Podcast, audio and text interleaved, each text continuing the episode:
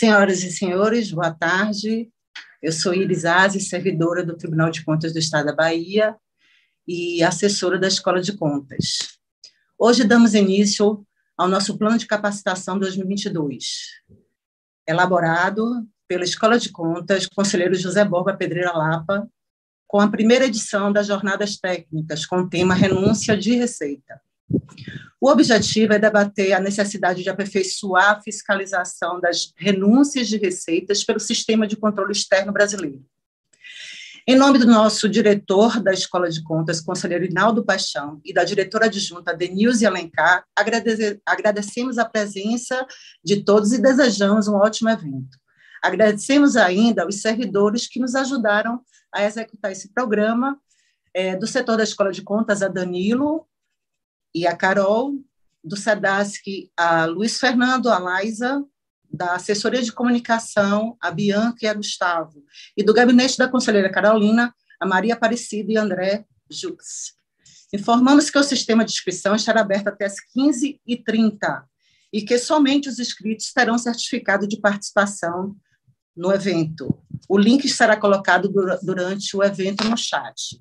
Informamos também que para ter certificado, além da inscrição no evento, é necessário preencher o formulário de avaliação do evento, que também será disponibilizado aos participantes no final e durante o evento. Para abrir o nosso encontro de hoje, eu vou convidar é, a nossa conselheira Carolina, que fará a apresentação da nossa convidada. A, a conselheira Carolina ela é mestre em Direito em Políticas Públicas e Governança, supervisora da unidade técnica responsável pela fiscalização da pasta da educação, coordenadora do projeto Educação da Nossa Conta e membro do Comitê de Educação do Instituto Rui Barbosa. Aos senhores, eu desejo um ótimo evento e uma boa tarde. Conselheira, conselheira Carolina, a palavra está com você. Obrigada.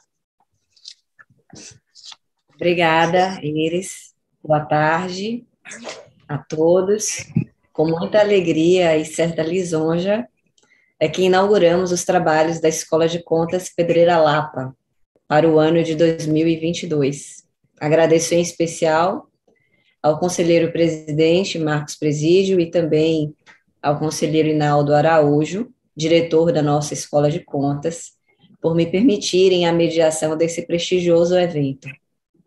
Digo isso porque hoje o Tribunal de Contas do Estado da Bahia tem a honra de receber a procuradora do Ministério Público de Contas do Estado de São Paulo, doutora Hélida Graziani Pinto, que é uma das membros do Ministério Público mais requisitadas, competentes e especializadas no país.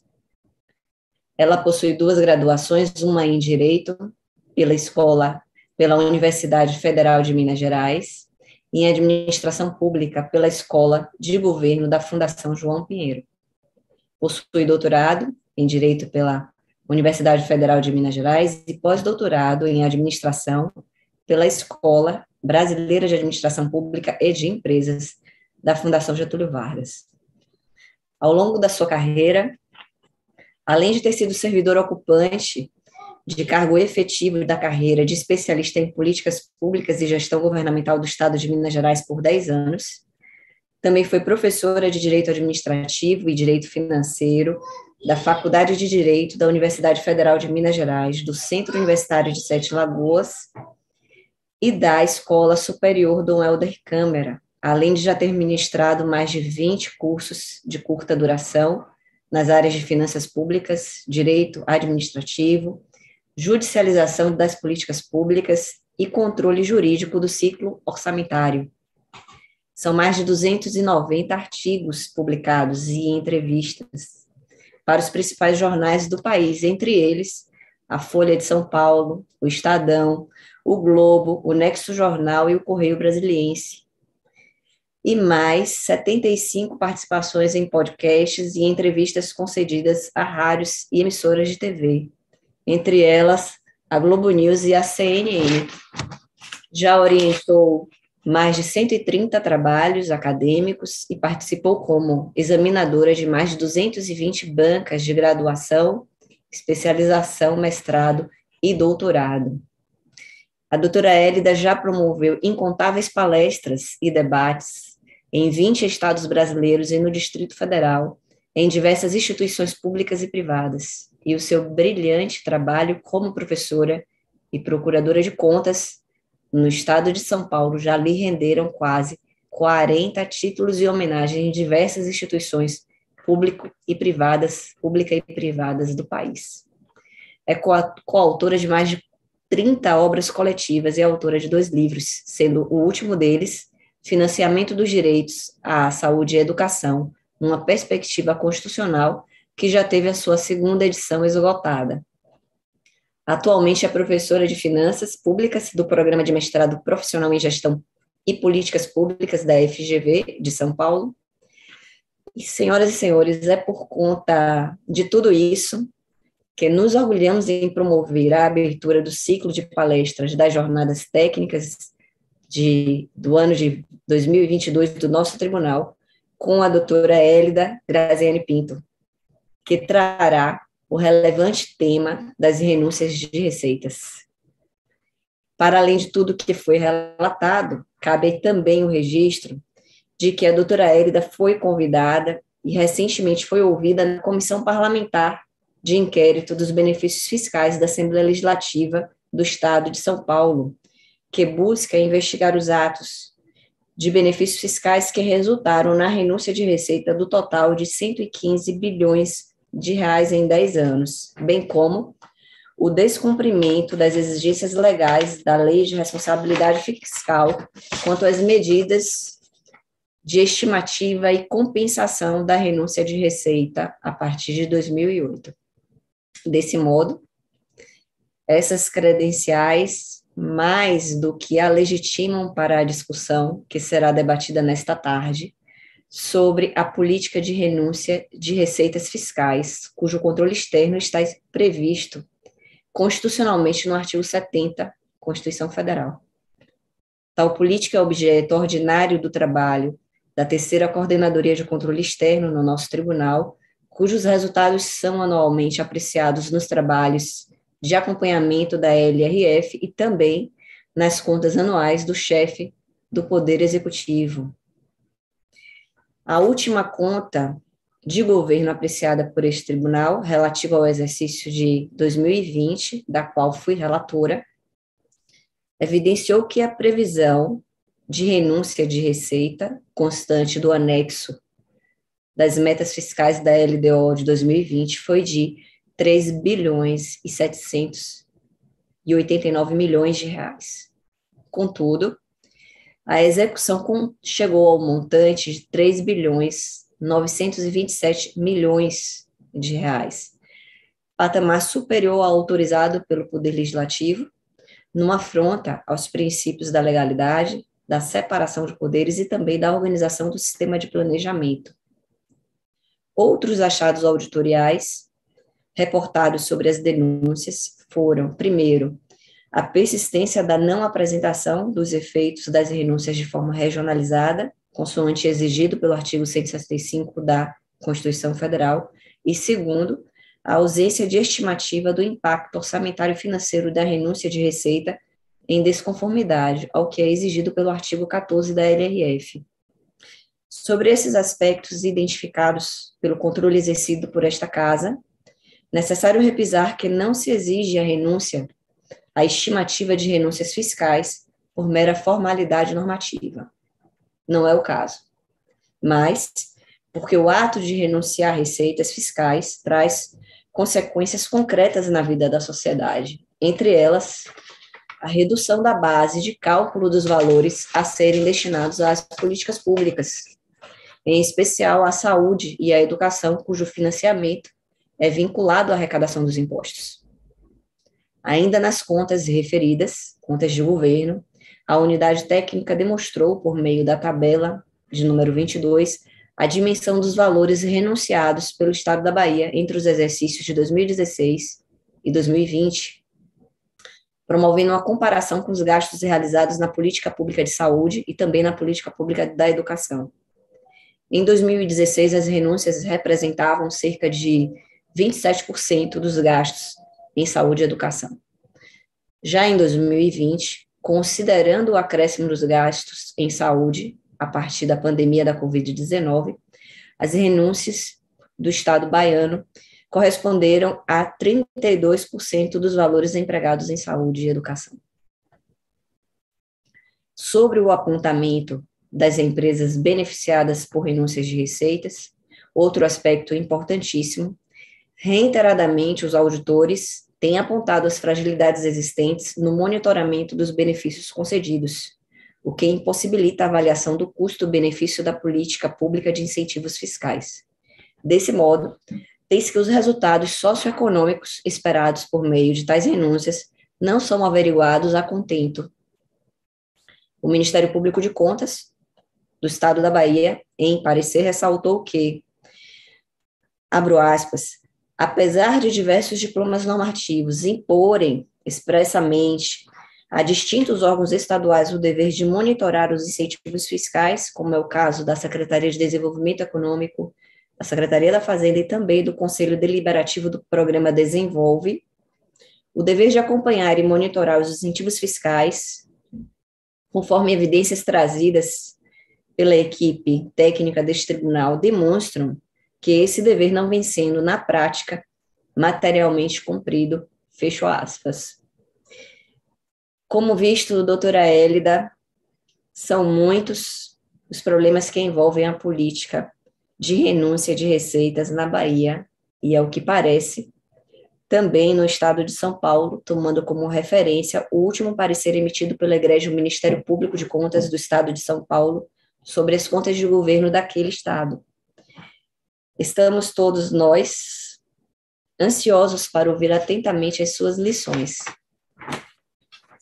E assim, com grande deferência e honra, eu passo a palavra para a nossa palestrante, Lembrando de que o tempo de fala será de até 50 minutos, com previsão de leitura das perguntas e comentários realizados por meio do chat do YouTube ao final da palestra. Obrigada, professora Hélida, mais uma vez. A palavra é toda sua. Boa tarde, queridíssima conselheira Carolina, na pessoa de quem cumprimento todos os membros, todos os servidores do Tribunal de Contas do Estado da Bahia, os colegas do Ministério Público de Contas também que oficiam nessa corte. É, boa tarde a todas e todos que nos acompanham nesse momento. E, na verdade, a introdução, Carol, me peço, eu peço autorização sua para tratá-la assim proximamente na condição de querida amiga. É, a Carol fez uma leitura tão extensa de dados curriculares, e isso gera um constrangimento que eu gostaria, obviamente, que não houvesse. Assim, é, é, claro que é uma formalidade, é importante, mas eu queria é, que, na verdade, houvesse um debate próximo, acolhedor. Né? Não, não, não sintam de forma alguma essa distância assimétrica que o trato formal, em tese, nos supõe. Aqui é uma relação de construção, né? aqui é uma relação de chamado à reflexão. Sinto-me muito honrada, agradeço mais uma vez, como disse, na pessoa da querida amiga e eminente conselheira Carolina Costa, é, e peço desde já autorização, até para aproveitar os 50 minutos de que disponho, não quero ser contingenciada no tempo, eu falo muito, eu peço autorização para compartilhar a tela, de modo a aproveitar da melhor forma possível é, o diálogo que é, eu espero que ao final seja possível fazermos. Não sei se já enxergam, a tela está no modo cheio. Já, já vê? É. A nossa felicidade é que você esteja totalmente à vontade no nosso tribunal, que também é sua casa. Assim me sinto, eu até já te disse, vocês mimam, é, eu me sinto muito querida, acolhida, obrigada. É, até da outra vez eu disse, você me mima muito, eu me sinto mimada até. Mas assim, num sentido bom, que em Minas, eu sou natural de Minas, né, estou em São Paulo há 10 anos, em Minas, inclusive, a gente mima qualquer visitante também com muita comida, né? Em Minas, a gente brinca que é até desfeita você ir na casa de um alguém e não comer o pão de queijo, não tomar um café. Aí vocês na Bahia também nos fazem muito queridos, nos sentimos muito queridos. Bom, mas vamos ao mérito. A agenda de hoje é a agenda da equidade fiscal a partir do prisma do controle da mais ampla e efetiva arrecadação possível. E aí, a, o título que eu trago, inclusive na apresentação, não é só controle de renúncias fiscais. Eu estou aqui, obviamente, focando em especial no artigo 14 da Lei de Responsabilidade Fiscal, nos instrumentos que a LRF nos permite abordar, mas eu trago, inclusive, como subtítulo para a nossa reflexão de hoje, o desafio de resgatar a instrumentalidade entre, de um lado, a arrecadação tributária, porque ela é um meio, né, e a finalidade do custeio adequado dos direitos fundamentais. A conselheira Carolina Costa falava do patamar de quase 4 bilhões anuais de renúncias fiscais, de gastos tributários. O nome gasto tributário ele é até melhor para a sociedade entender essa noção de custo e oportunidade. É o Estado abrindo mão de arrecadar em favor do terceiro setor, do mercado. Né? É um gasto estatal indireto. Né? E isso custa a possibilidade de ele ter a disponibilidade daquela receita para execução direta de políticas públicas. Esses 4 bilhões aplicados na educação, no montante proporcional que devem corresponder ao piso da educação, é menos um bilhão de acesso que o Estado da Bahia teria para aplicar na educação. Né? Se fossem invertidos os 4 bilhões, os 25% sobre eles incidentes destinados à manutenção e desenvolvimento do ensino seriam correspondentes a um bilhão de reais. Né? Que o povo baiano teria acesso, inclusive, na maior oferta de horário integral, pagamento do piso remuneratório do magistério, agora bastante em debate. É, e, além disso, em relação à própria saúde, é, a gente teria aí 12% sobre 4 bilhões, um algo em torno de meio bilhão de reais. Não é pouco. Né? Se a gente parar para pensar, é, o Estado da Bahia, ao fomentar, ao fazer essa perspectiva de gasto indireto via terceiro setor, via mercado. É, nós não temos clareza de que esse um bilhão e meio de reais que o Estado da Bahia abdicou, e em São Paulo, querida Carol, é, há inclusive uma opacidade tão grande nos números, na alegação genérica de sigilo fiscal, que a gente não tem sequer clareza se o montante de renúncias fiscais de fato se encontra na casa de 20 bilhões de reais, que é o patamar mais eu diria, discreto, assumido oficialmente, até o patamar aventado pela CPI dos incentivos fiscais, de um algo que chegaria até 47 bilhões de reais ano. Para você ter uma noção da dimensão né, uh, das escolhas alocativas. Eu tenho dito que tudo é uma questão de prioridade alocativa. Ao abrirmos mão de arrecadar sem avaliarmos adequadamente os resultados dessa política de fomento ao mercado, fomento ao terceiro setor, a sociedade não tem clareza do quanto custa. A gente não tendo a noção exata de a precariedade da rede pública de ensino, a precariedade dos serviços públicos essenciais, eu não digo nem só saúde e educação, Carol. Você veja o sistema prisional, você veja a capacidade de estruturar e, de fato, promover é, a capacidade de, de o Estado organizar a sua né, a sua lógica mesmo em relação à proteção ambiental, ao saneamento básico, os desafios né, é, que essa transição é, de sustentabilidade ambiental, de aquecimento global nos trazem. Não dá para a gente desconhecer que as políticas públicas são transversais. As políticas públicas, elas se interimplicam. Por isso, nesse slide, eu gostaria muito de voltar e ter esse ponto de partida. É claro que eu quero trazer instrumentos, eu quero fazer um diálogo aplicado, não é apenas uma construção teórica, mas o ponto de partida, a tese inaugural, e por isso aquele subtítulo da apresentação, né? Ora, qual é a relação de instrumentalidade da arrecadação tributária em relação ao custeio dos direitos fundamentais?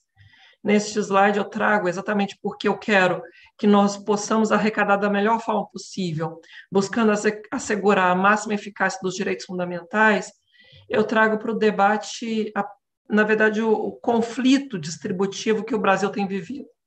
Não é só a Bahia, nem só o Estado de São Paulo, é, todo, é toda a República Federativa do Brasil.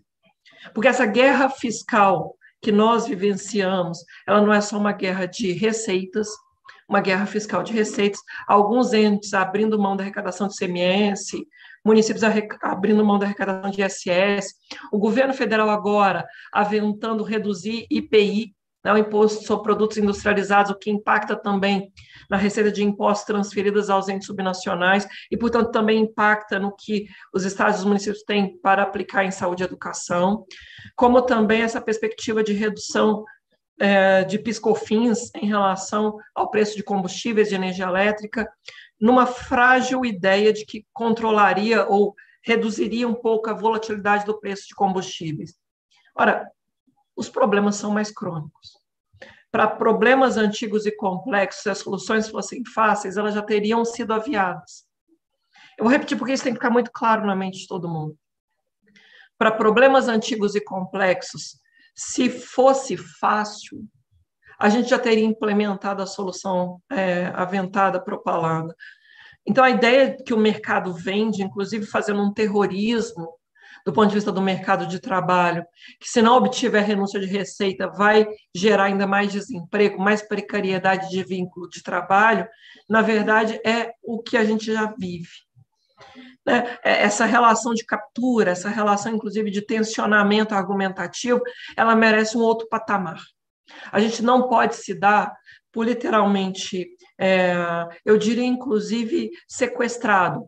O crime de extorsão mediante sequestro, né, quando a gente vai fazer esse debate no direito penal, ele sempre envolve a perspectiva de tolher a liberdade, constranger na liberdade de alguém para é, buscar angariar recursos de forma ilegítima.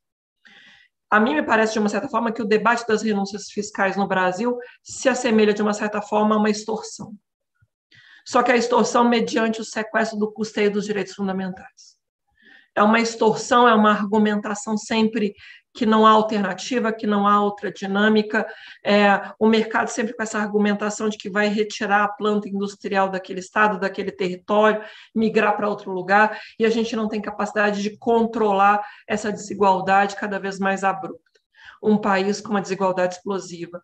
A crise de 2008 no mundo viu, Carol? Não é um problema apenas adstrito à realidade brasileira. A crise de 2008 mostrou muito bem que não podemos mais caminhar nessa perspectiva da desregulamentação, de um Estado cada vez menor, de um Estado ausente, de um Estado mínimo. Essa agenda de redução do tamanho do Estado, essa agenda de mitigação do custeio dos direitos fundamentais, ela tem de ter limite. E, inclusive, é o ponto de partida do plano Biden para o pós-pandemia.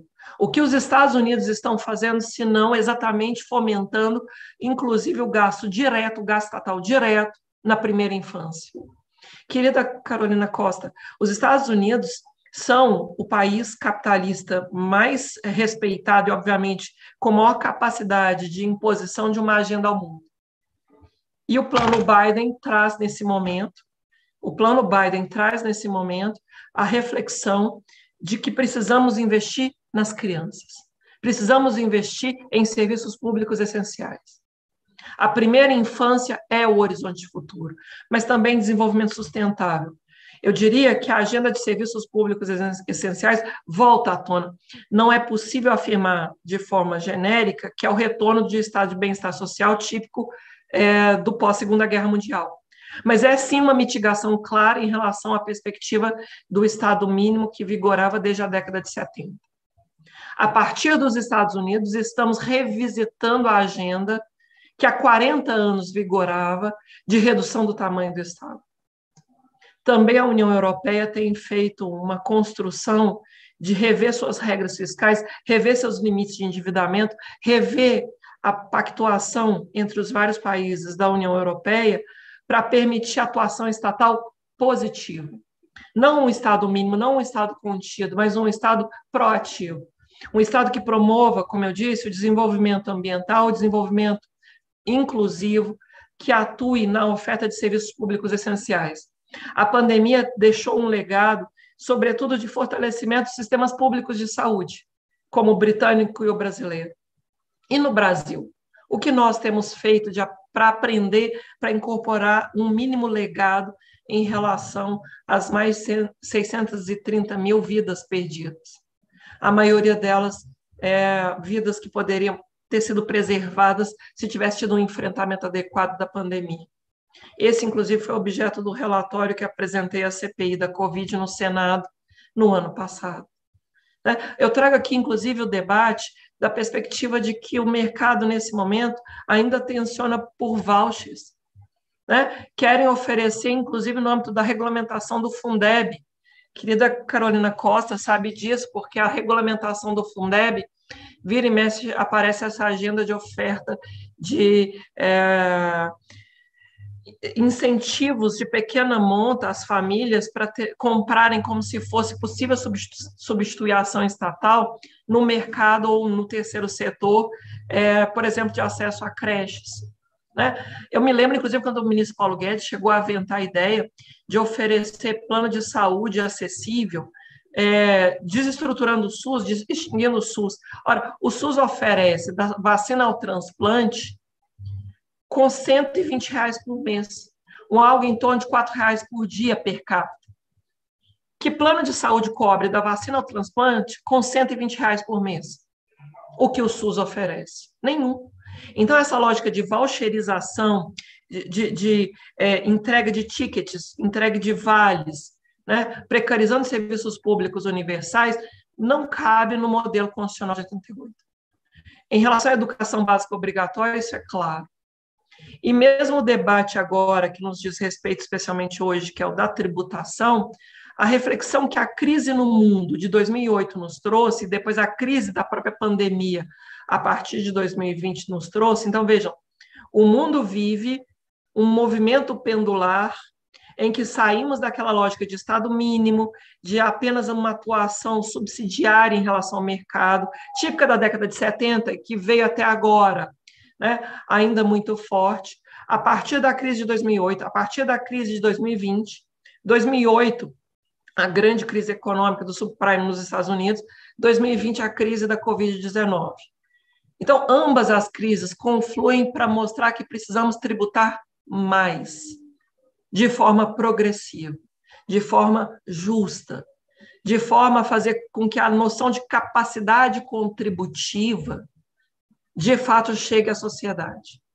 Não podemos manter esse modelo de tributação indireta apenas sobre o consumo e a produção. Precisamos fortalecer a capacidade de tributar a renda e a riqueza. E esse é o debate que o Piketty fala, inclusive, de fuga à tributação, o separatismo dos ricos. Eu estou fazendo essa introdução teórica porque ela é muito importante para o tema da, das renúncias fiscais. Eu brinco, Carol, que para todo esperto tem um otário o Estado da Bahia ter 4 bilhões é, ao ano de renúncias fiscais, inclusive tolhendo um bilhão da educação, tolhendo meio bilhão da saúde, entre outras políticas públicas de relevo, é uma questão que de fato não é explicitada para a sociedade. A quem aproveita, a quem beneficia e, por outro lado, a quem prejudica. Se se concede renúncia de receita sem monitorar a entrega de resultados, vira de fato um privilégio e privilégio, na maior parte das vezes, concedido por prazo indeterminado. Por isso, eu brinco, para todo esperto tem um otário, e os otários precisam tomar, no mínimo, conhecimento. Essa fuga à tributação, na verdade, reproduz a desigualdade.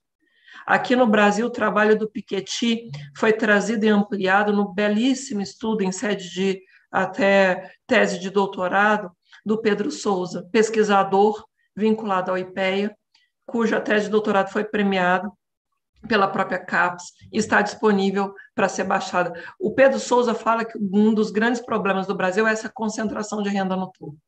As renúncias fiscais contribuem para esse quadro. E, de novo, eu pergunto: quanto custa a contratação de mão de obra fomentada via renúncias fiscais? Será que, se o Estado contratasse na forma de contratos temporários do artigo 37, inciso 9, não sairia mais barato? A gente sequer testa esse custo-benefício, querida Carol. A gente não tem nem sequer esse parâmetro de economicidade. As equipes de auditoria do TCE da Bahia, quando dizem não temos elementos para fiscalizar, efetivamente elas apontam, a, inclusive, o, patamar de indigência analítica em que nos encontramos. Os dados sequer são disponibilizados para que a gente faça esse contraste quanto custa o emprego gerado mediante renúncia fiscal, quando comparado, por exemplo, com a contratação direta via é, contrato temporário do inciso 9 do artigo 37 da Constituição. Isso eu, tô, eu, eu estou apenas fazendo uma análise né, absolutamente introdutória para a gente falar em termos estritamente normativos. É para gerar emprego? A que custo? E efetivamente esse emprego está mantido ou virou capital de giro ou lucro embolsado pelo próprio empreendedor? Porque, inclusive, ao não monitorarmos ao longo do tempo a contrapartida prometida, não temos sequer a garantia da manutenção dos empregos prometidos. Esse é um debate de fundo que precisamos fazer. Isso sem falar na perspectiva de transferência tecnológica, né? Muitas empresas prometem fazer transferência tecnológica, fomento à, inovação, à ciência e tecnologia, e nada disso ocorre. Estamos cada vez um país reprimarizado, em pleno século XXI, ainda é mero exportador de commodities, com baixa capacidade de incorporação tecnológica para os nossos egressos do ensino superior. Não é sem razão que o índice de desemprego é muito alto entre os mais jovens, para a gente pensar, inclusive, esse debate. Então, é essa introdução que eu queria trazer, obviamente, claro, num contexto muito estrito. Eu tenho só 50 minutos, é, esse debate tomaria bastante tempo, mas é, eu vejo, inclusive, cada vez mais o cabimento da música do Cazuza, composta no início dos anos 90, em coautoria com Arnaldo Pires Brandão, O Tempo Não Para é o nome da música, mas o trecho, eu vejo o futuro repetir o passado, eu vejo o museu de grandes novidades, e na, na parte dessa música em especial, que muito tenho repetido, muito tem me povoado a mente, Carol, é, ela me parece explicar a realidade brasileira com uma dureza, uma crueza muito clara. Talvez fale muito mais para a população do que nós imaginamos no seguinte trecho é que eu queria trazer aqui para ilustrar a fala. Transformam o país inteiro em um puteiro, pois assim se ganha mais dinheiro. É forte, é uma síntese realmente dura, mas me parece, inclusive, a fragilidade que nós temos para controlar, inclusive, estrito cumprimento de regras. No Brasil, é revolucionário que se cumpram regras. Eu não estou nem pedindo o cumprimento de princípios. Eu não estou falando de uma normatividade é, do ponto de vista da juridicidade, da conformidade é, com os princípios. Eu estou pedindo apenas o cumprimento da estrita legalidade, Carol. Caros colegas do TCE da Bahia, estou pedindo apenas que a gente esteja atento, por exemplo, à dinâmica de legalidade estrita, que não se conceda renúncia de receitas, senão por meio de lei específica. No estado de São Paulo, as renúncias de receitas ainda são concedidas por decretos, inclusive ao arrepio da pactuação no âmbito do CONFAS. Esse é um debate que acomoda a guerra fiscal de receitas e que, claro, avilta a federação, avilta o equilíbrio federativo. Essa guerra fiscal de receitas, com é, incentivos sendo concedidos no âmbito do ICMS, sobretudo, por decreto, afronta a Constituição. Não é possível a concessão de renúncia de receita senão por meio de lei específica. E o grande risco que nós vemos, inclusive alterações de alíquotas, tratamento é, sempre discriminado né, na, na, em relação à base de cálculo e outras formas que o artigo 14 LRF bem explicita, é um risco de voluntarismo. Não é discricionariedade. A diferença que a doutrina do direito administrativo bem trabalha entre discricionariedade e arbitrariedade é que a discricionariedade é a liberdade no limite da lei.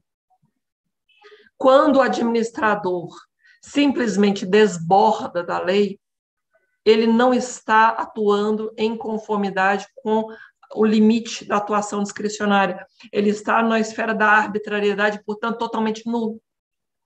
O seu agir é totalmente nulo. Quando concede renúncia de receita por meio de decreto e a Constituição exige que seja por lei específica, é ato nulo, por arbitrário.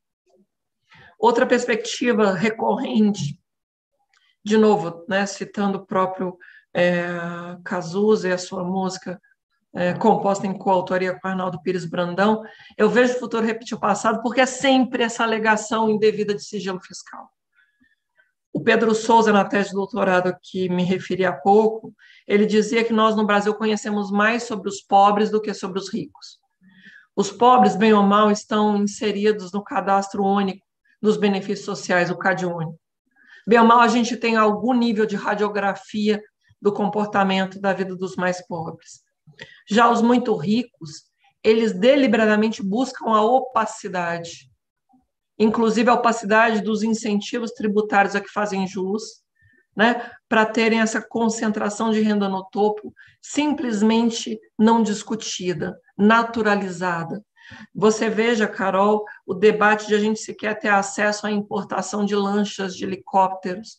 O governo vai quebrando a capacidade de rastrear os dados. A gente não tributa, né, não incide PVA sobre lanchas, helicópteros, jatinhos. São Paulo mesmo é um município, o município de São Paulo, a capital, é um dos municípios que tem mais helicópteros. E a extrema desigualdade, uma população de rua superior a 50 mil pessoas. A partir da pandemia, inclusive, um número cada vez maior. E aí vem essa alegação de sigilo, vem essa alegação de que não pode explicitar os dados, até que, enfim, por isso coloquei destacado nesse slide, destacado com um patamar, inclusive, enfático. Talvez a grande mensagem para minha fala de hoje aos colegas do TCE da Bahia seja exatamente essa. Que bom que não dá mais para invocar sigilo. Alteração recentíssima de dezembro passado, ou seja, a coisa de não mais do que dois meses, inserida no Código Tributário Nacional, né, no artigo 198, parágrafo 3 inciso 4, pela Lei Complementar 187 de 2021. Então, o dever de casa para o TCE da Bahia é abram todos os dados de renúncias fiscais, explicitem para a sociedade e façamos cruzamento sistemático desses dados. Matriz de risco, análise ampla do que significa esse conjunto de dados de renúncias fiscais, porque agora no Código Tributário Nacional está expresso. Não é vedada, e olha a redação indireta, deveria ser, é pública. Quando fala não é vedada, inclusive é uma dissonância da redação que deveria ser mais enfática ainda né? É pública, deve ser pública a divulgação de informações relativas a incentivos, renúncias, benefícios ou imunidade de natureza tributária, cujo beneficiário seja pessoa jurídica. Carol mencionava, inclusive, o artigo 70 da Constituição. Na esteira do artigo 70 da Constituição, vale a pena trazer o parágrafo único desse mesmo artigo 70, que nos diz da sujeição universal ao dever de prestar contas, Carol prestará contas qualquer pessoa física ou jurídica, pública ou privada que, de qualquer modo, maneje recursos públicos. Portanto, renúncia de receita não é dinheiro privado incorporado para virar capital de giro, margem de lucratividade das empresas. É dinheiro público que tem finalidades a cumprir. Preciso que todos os colegas do sistema de controle externo tenham a ousadia de mudar a construção semântica do termo. Renúncia de receita é dinheiro público que tem finalidades a cumprir. É gasto indireto, é gasto tributário. E, portanto, deve prestar contas. Agora, com o Código Tributário alterado, repito, Lei Complementar 187 de 2021, temos aí um potencial de, no mínimo, no mínimo, no mínimo, impor a publicidade, impor o constrangimento do dever de motivar em relação ao prazo de vigência, em relação ao impacto nas metas fiscais, e se impactar a análise de medida compensatória correspondente e a perspectiva das contrapartidas prometidas no ato da concessão. Não é pouco começar pela publicidade, a partir da publicidade, testar a vigência temporal, testando a vigência temporal, verificar contrapartidas e medida compensatória, é um ponto revolucionário de análise sobre esses privilégios tributários. Eu estou chamando de privilégio porque a maioria das renúncias fiscais, Carol, inclusive a partir de levantamento do próprio Tribunal de Contas da União de quatro anos atrás, a maioria das renúncias fiscais é concedida por prazo indeterminado. Ora, a regra geral de uma despesa contratual, eu vou até passar, depois eu volto no slide anterior. A regra geral de vigência de uma despesa contratual é o respectivo crédito orçamentário, a dotação orçamentária. É, lá na própria lei de licitações, a regra geral de vigência de uma despesa contratual, se não houver previsão no respectivo contrato, ela dura a dotação orçamentária, que é anual. A gente tem a previsão de contratos de prestação de serviços de natureza continuada que podem chegar a 60 meses. Se for excepcionalmente motivado, mais 12 meses, 6 anos. Então, na falta de uma previsão específica, regra geral, um ano. Duração continuada, cinco anos. Excepcionalmente prorrogável, mais 12 meses, seis anos. Carol, a renúncia de receita que não tenha previsão no seu ato de concessão, na sua lei, de, né, sua lei concessiva de vigência, ela tem que ter uma regra geral de duração máxima no artigo 14 da LRF. Há uns 5, 6 anos atrás, eu escrevi um artigo no Conjur que até deu uma grande repercussão, mas eu pautei essa reflexão. Eu disse, ora, se o artigo 14 da LRF diz que só é válida a renúncia de receita quando provar que não impactou as metas, e caso impacte as metas, ela é, deve ter uma medida compensatória correspondente, a regra geral de vigência das renúncias de receitas há de ser necessariamente três anos. Por que três anos? As metas fiscais definidas na Lei de Diretrizes Orçamentárias vigoram um ano de referência e mais dois. Lá no artigo 4 da Lei de Responsabilidade Fiscal, as metas fiscais que servem de contraste para a validade da renúncia de receita. Você tem que provar que não afetou, e se afetar, tem que compensar. As metas vigoram pelo ano de referência mais dois. Então, estamos em 2022. Uma renúncia de receita apresentada para iniciar sua validade agora só é admitida no ordenamento à luz do artigo 14 da LRF se provar que não impactou as metas de 2022, 2023 e 2024. Caso ela seja por prazo indeterminado, a proposta que trago para debate é que haja uma avaliação trienal para renovar a condição de validade da renúncia de receita.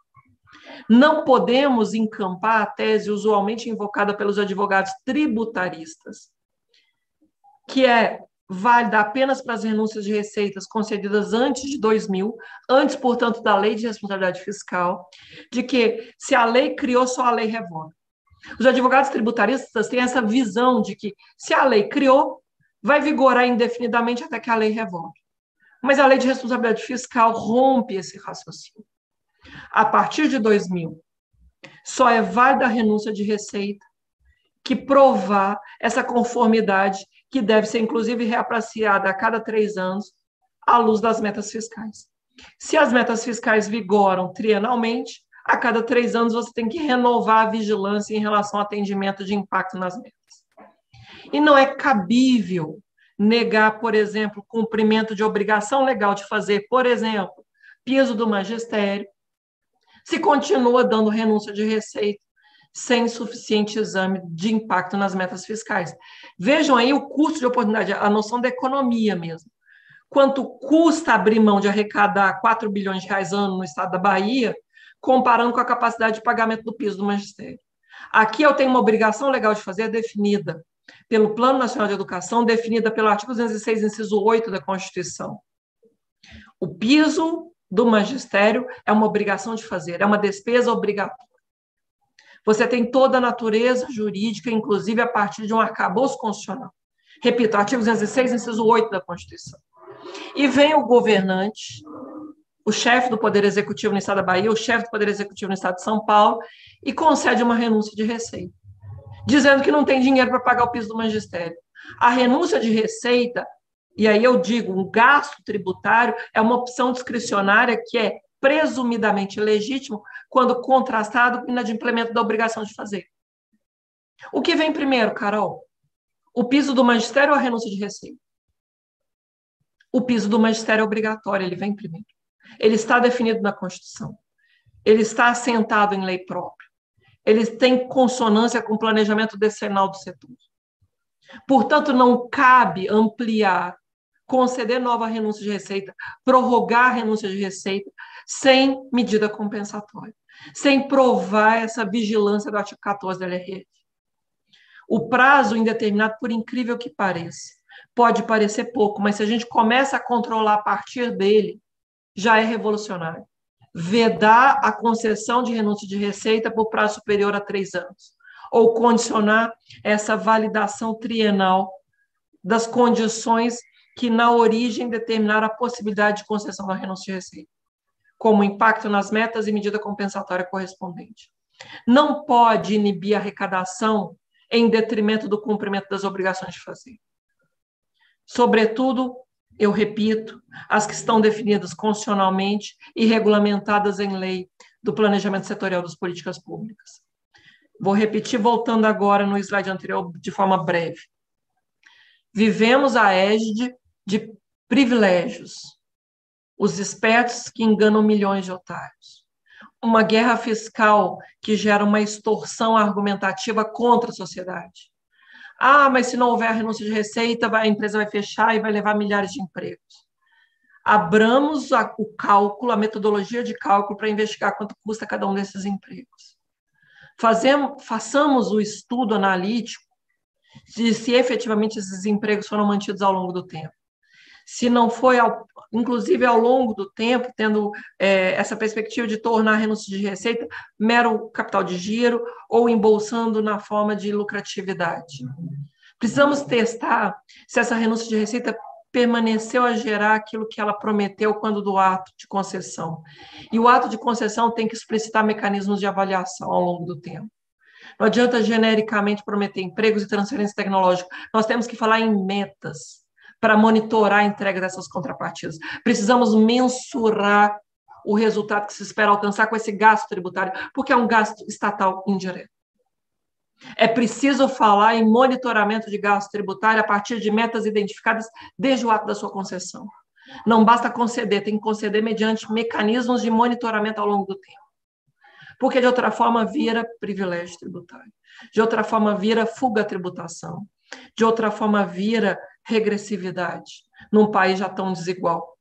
Né? E esse inadimplemento das obrigações, das regras constitucionais e legais. Nós não temos o lastro adequado na LDO, não temos um lastro adequado na LOA, aqueles anexos de gastos tributários, os anexos de impactos, é, do ponto de vista, inclusive, regional, são feitos de forma protocolar, para inglês ver. E nós, os operadores do direito, nos damos por satisfeitos com isso. Chegou o momento que os tribunais de contas precisam testar metodologia de cálculo. Esses anexos precisam ser contraditados. E, querida conselheira Carolina Costa, minha amiga Carol, eu lhes peço dever de motivação. Eu estou pedindo, inclusive, um parâmetro antigo da Lei de Ação Popular. A Lei de Ação Popular de 1965 ela vai trazer esse debate dos cinco elementos do ato administrativo. Vejam, forma, motivo, finalidade, competência e objeto. Vamos testar a consistência do ponto de vista de finalidade. Vamos testar a consistência do ponto de vista dos motivos alegados. Existe no direito administrativo a teoria dos motivos determinantes do ato. Disse que o ato era para uma coisa e, na verdade, não foi, o motivo alegado não existiu, ou o motivo não é consonante com a prática daquele ato, ou até nulo não tenhamos motivo de exigir a abertura, a explicitação da metodologia de cálculo. O nome das empresas beneficiárias. Agora impera, como diria o nosso ex-ministro Aires Brito, né? Ele fala com uma beleza poética. Eu te ouço, Carol, com esse sotaque lindíssimo, lindíssimo. É poético, né? E o Aires Brito também é lindíssimo. Ele tem aquela sabedoria, o conhecimento jurídico, a erudição imensa, mas somada à poesia, somada né, à perspectiva, inclusive, melódica. Mas ele fala é publicidade de sol a pino. A gente precisa impor aos gastos tributários essa clareza, essa claridade de sol a pino, porque onde bate sol não dá bolor.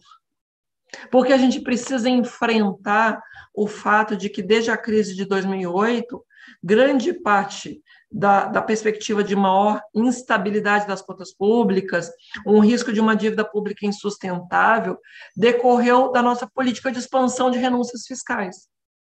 Desde a crise de 2008, nós ampliamos as renúncias fiscais, sem monitoramento das contrapartidas. A maior parte por prazo indeterminado. Eu falava do estudo do TCU a respeito do, da vigência por prazo indeterminado. Veja, querida Carol, 88% das renúncias de receitas, aliás, 84%, vou ser exata, né?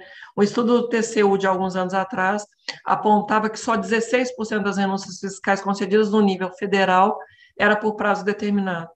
84% das renúncias fiscais no nível da União por prazo indeterminado. De novo, a perspectiva de um privilégio. Porque se não pode ter uma despesa contratual por prazo indeterminado, tampouco pode ter um gasto tributário por prazo indeterminado.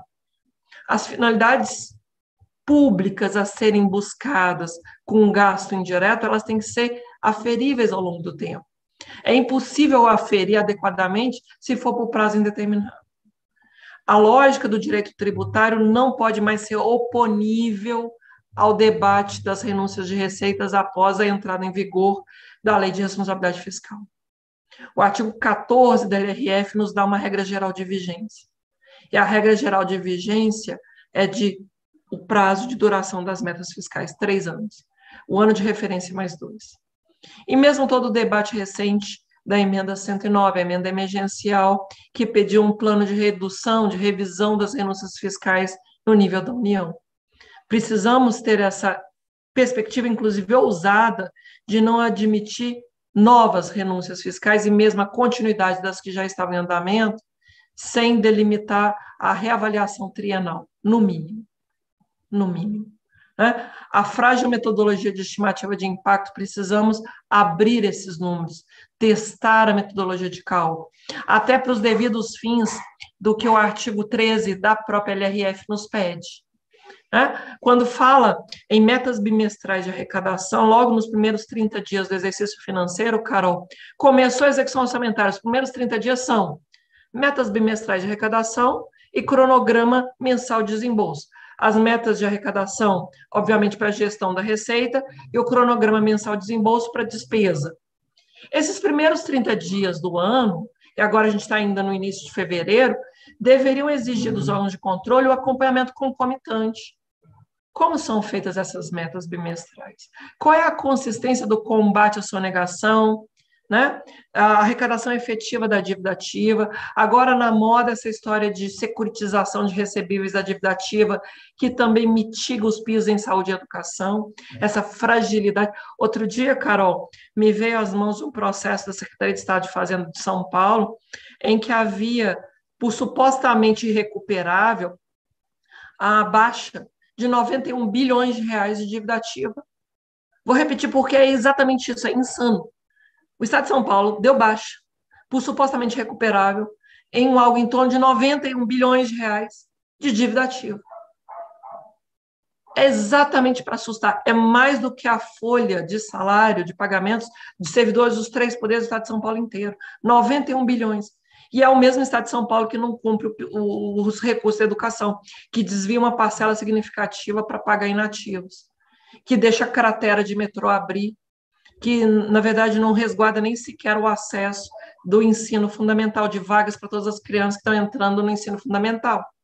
Percebe? São escolhas alocativas que merecem ser constrangidas. Como pode dar baixa de dívida ativa se a gente não consegue investigar, ainda mais nesse montante, a consistência desses números? Por que os tribunais de contas não enfrentam esses números, inclusive na série histórica? a gente precisa abrir o comportamento da arrecadação ao longo dos anos, testar a consistência do esforço de arrecadação, inclusive a arrecadação extrajudicial, como o CNJ já orientou. Precisamos buscar uma arrecadação mais resolutiva, inclusive com protesto nos cartórios. Os advogados públicos tentam sempre demandar em juízo, porque, inclusive, nisso ganham uma margem maior de honorários e a gente precisa cobrar uma, uma arrecadação mais eficiente por meio de todos os instrumentos à disposição da administração pública. Então, esse debate de como é frágil a metodologia de estimativa de impacto precisa ser cruzado também com a própria fragilidade das metas de arrecadação na série histórica. A fragilidade da estimativa de impacto precisa ser contrastada com as metas bimestrais de arrecadação. A gente precisa abrir melhor os números da receita aquelas metas bimestrais dos primeiros 30 dias do exercício. As medidas compensatórias não podem ser promessa de que a economia vai aquecer. A LRF é expressa em dizer, para fins de medida compensatória tem que ser novo tributo, ou ampliação de base de cálculo, ou ampliação de alíquota. Não é possível prometer mero aquecimento da economia, como usualmente se invoca quase sempre, em todos os governos, em todos os níveis da federação. E para monitorar a contrapartida, desde a lei da concessão do benefício, que tem que ter os critérios avaliativos. A gente precisa fazer um investimento. Eu, inclusive, eu acho as ciências sociais têm isso bastante claro, a própria economia tem isso bastante claro. Trabalhar com metas, trabalhar com indicadores. Uma renúncia de receita que diz que vai gerar emprego, que vai gerar é, é, é, transferência tecnológica, que vai gerar redução de né, é, emissão de carbono, qual que, que seja o critério? Tem que ter os indicadores de monitoramento ao longo do tempo. A própria lei de concessão do incentivo tributário precisa ter a própria metodologia de monitoramento, porque é um gasto indireto e precisa identificar o que vai ser cumprido com esse gasto indireto. A opacidade quanto ao custo de oportunidade eu já falei bastante, vou repetir. Ajuste para quem, Carol? A quem aproveita essa realidade em que apenas as despesas primárias são reduzidas e as renúncias fiscais são expandidas? Ontem eu tenho a felicidade de escrever quinzenalmente a coluna Contas à Vista do Conjur uhum. com o professor Fernando Facuri Scarf, professor titular de Direito Financeiro aqui da USP. Ontem eu escrevi sobre isso.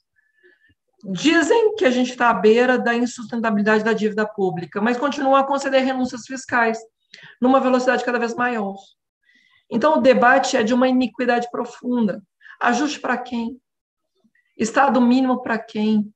As renúncias fiscais vão muito bem, obrigado, e cada vez maiores. Né? É aquela brincadeira que eu disse: para todo esperto tem um otário, a gente vive esse modelo de capitalismo de compadrio. Eu me lembro, inclusive, no início do século XX, quando nós estudamos as três gerações de direito, né, a primeira geração aos direitos de propriedade e liberdade, a dimensão de um Estado apenas é, que garanta as condições para a propriedade é, ser exercida, a liberdade ser exercida. Mas quando vem a segunda geração, a perspectiva principal é função social da propriedade.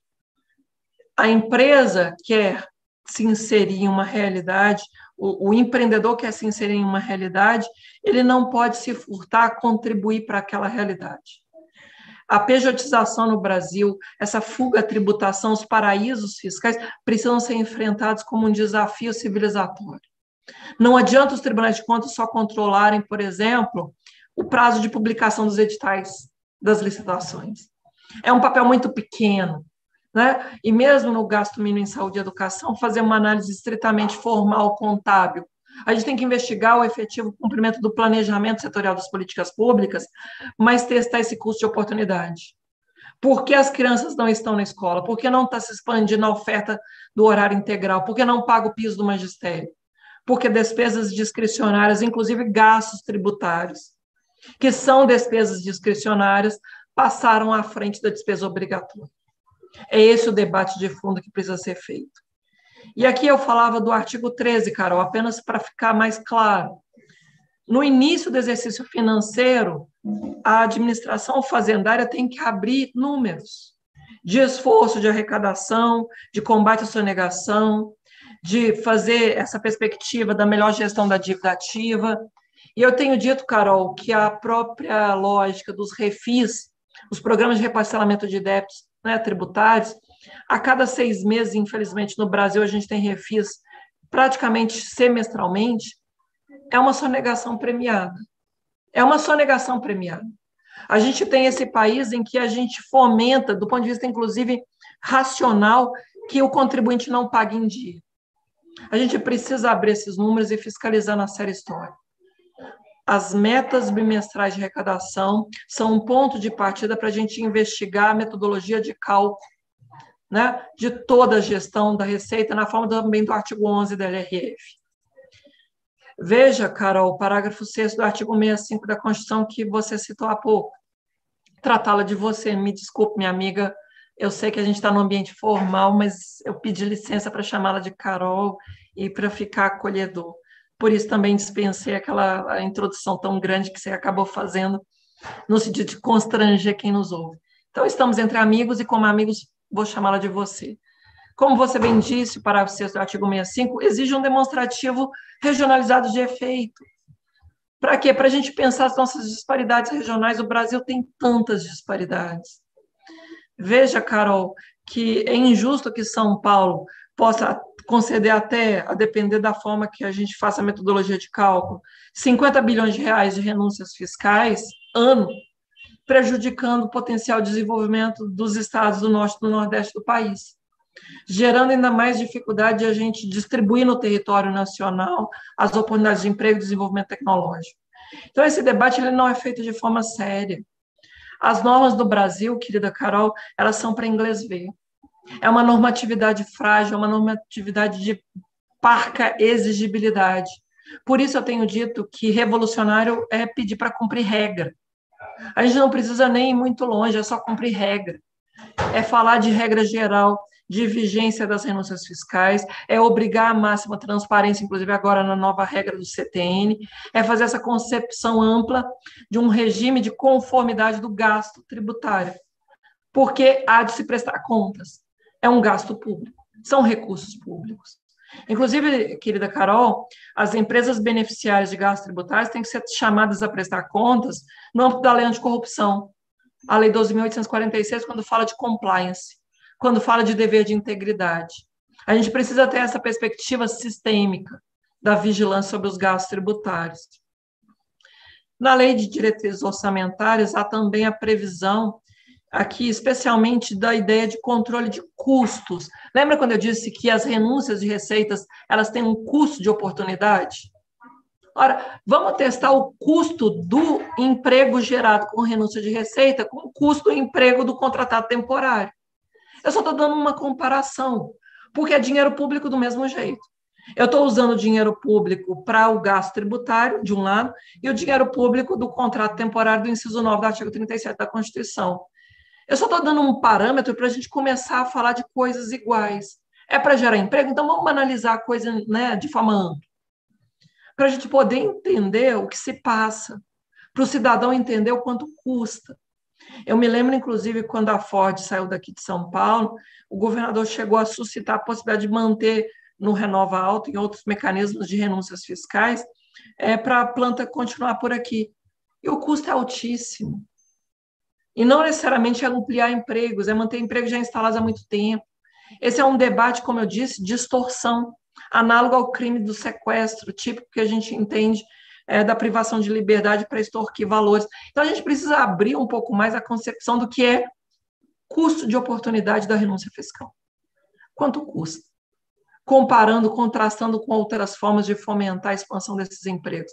É claro que eu não quero expandir o gasto de pessoal do Estado, né? tem um limite de despesa de pessoal da LRF, a gente só está falando de parâmetros de comparação, para avaliar, para a gente não ficar refém desse tipo de terrorismo analítico nas renúncias fiscais. Né? E avaliação dos resultados. Veja, Carol, esse inciso 1, a linha, inciso 1, a linha E é, do artigo 4 da LRF, ele é cabível aos gastos tributários. A gente precisa abrir avaliação de resultados. Quais são as metas que vão ser atingidas? O executado em face do planejado e os custos correspondentes. O demonstrativo de estimativa de compensação da renúncia de receita, obviamente, tem um anexo próprio dentro da LDO para isso. E aí, de novo, Carol, testar metodologia de cálculo. A gente não pode ter medo de abrir esses números. Os estudos econométricos precisam ser validados. Exigir motivação. A gente precisa investir em tecnologia de contraste da metodologia de cálculo alegada pelo executivo com aquela que de fato é, se verifica na realidade. O Tribunal de Contas não pode ter medo de metodologia de cálculo. Precisa exigi-la e contrastar com a realidade. Em relação à lei orçamentária anual, o artigo 5 da LRF pede né, que haja aquele demonstrativo de impacto regional, então reforçando o dispositivo da Constituição. Eu vou passar mais rápido antes que a Carol me contingencie o tempo, eu acho que eu já estou me excedendo. Mas, de toda sorte, quando eu disse que há uma, um novo espírito do tempo, a gente está mudando.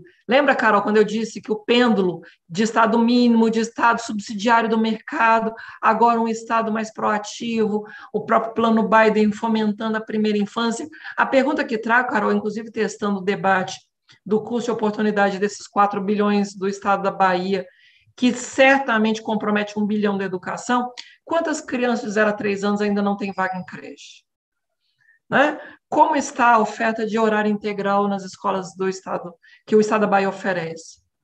Porque o Estado da Bahia, ao deixar de arrecadar impostos, isso também compromete a receita dos municípios, porque parte desses impostos que o Estado abriu mão de arrecadar seriam transferidos também para os municípios. A arrecadação do ICMS ela é repartida com os municípios. Né? E veja, Carol, o debate mesmo do próprio piso do magistério. Quando eu ouço dizer que não tem dinheiro para pagar o piso do magistério, eu sempre contrasto e pergunto de volta. Como vai a concessão de renúncias fiscais nos, nos últimos anos? É exatamente esse debate. Aqui na emenda 95 e na emenda emergencial, emenda 109, o momento é de controle de renúncias fiscais a ser implementado. As regras não estão suficientemente densas, mas há um caminho que aponta para a necessidade de sequer o Congresso poder debater a proposta de renúncia de receita sem a estimativa acompanhar o projeto de lei. Esse é o artigo 113 do ADCT. Na emenda 109, há aí esse dever de revisão das renúncias fiscais no seu artigo 4 reduzindo-as à metade, Carol. Reduzindo-as à metade. É claro que as empresas vão chiar, vão fazer pressão política para que não haja redução. Mas o papel do sistema de controle é fazer a busca pela equidade fiscal. Não dá para postergar indefinidamente o cumprimento do plano decenal de educação. A gente chega agora no oitavo ano de vigência, com quase 90% das metas do Plano Nacional de Educação descumpridas. E aí, querida Carol, para não dizer que não falei, não falei de flores, a Tricom, a Associação dos Tribunais de Contas, fez um estudo belíssimo. À época, esse estudo muito bem sedimentado, né? a Resolução 6 de 2016. Só um momento que eu preciso beber água, senão a voz vai sumindo, eu falo rápido, né?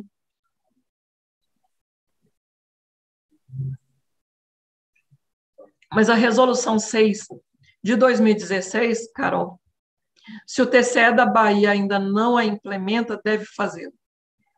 Deve estruturar a equipe técnica para é, analisar todos os itens, sobretudo os arrolados a partir aqui, ó. Nesse elenco do item 15 e, em especial, onde estão as estratégias efetivamente de atuação do item 16. O elenco de sugestões de passo a passo, esse fluxograma, literalmente o que deve ser feito pelo sistema de controle externo. A Tricom identificou na resolução é, 6 de 2016. E esse item 16 tem mais de 60 itens, Carol. 60 tópicos a serem executados, cumpridos, acompanhados. Como disse, à luz do artigo 11, à luz do artigo 13 da LRF, em consonância com o artigo 14 da LRF, buscando a conformidade com a Constituição, buscando essa transparência que agora o Código Tributário Nacional nos dá, mas também o parágrafo único do artigo 70 da Constituição. Há um dever de prestar contas que co-obriga o gestor, mas também a empresa beneficiária. E a empresa beneficiária, do ponto de vista de compliance, de integridade, ela deve provar as contrapartidas. Ela deve comprovar o atendimento daquilo que justificou o gasto tributário. A gente precisa inverter a equação, inclusive do ponto de vista de ônus da prova, viu, Carol? O artigo 93 do Decreto-Lei 200 nos diz quem quer que maneje recursos públicos tem o dever de provar o seu regular emprego. O ônus da prova é de quem recebe o dinheiro. Então, o ônus da prova é da empresa, o ônus da prova é do beneficiário, da entidade do terceiro setor de que a contrapartida foi plenamente atendida, sob pena de irregularidade do gasto tributário. A gente precisa fazer a interpretação pela máxima eficácia dos direitos fundamentais. Lembra que o meu primeiro slide, inclusive como subtítulo da minha exposição hoje, era uma relação de instrumentalidade da arrecadação tributária em busca do máximo custeio dos direitos fundamentais? E é disso que se trata. O Estado arrecada e abre mão de arrecadar nas hipóteses legais em que isso é possível, para melhor executar serviços públicos, para melhor cumprir a Constituição, para melhor resguardar a eficácia dos direitos fundamentais. Então, o elenco, eu não posso, meu tempo já está exorbitando e eu quero fomentar as perguntas, eu quero diálogo e não monólogo. Eu não posso me ocupar de todos os itens.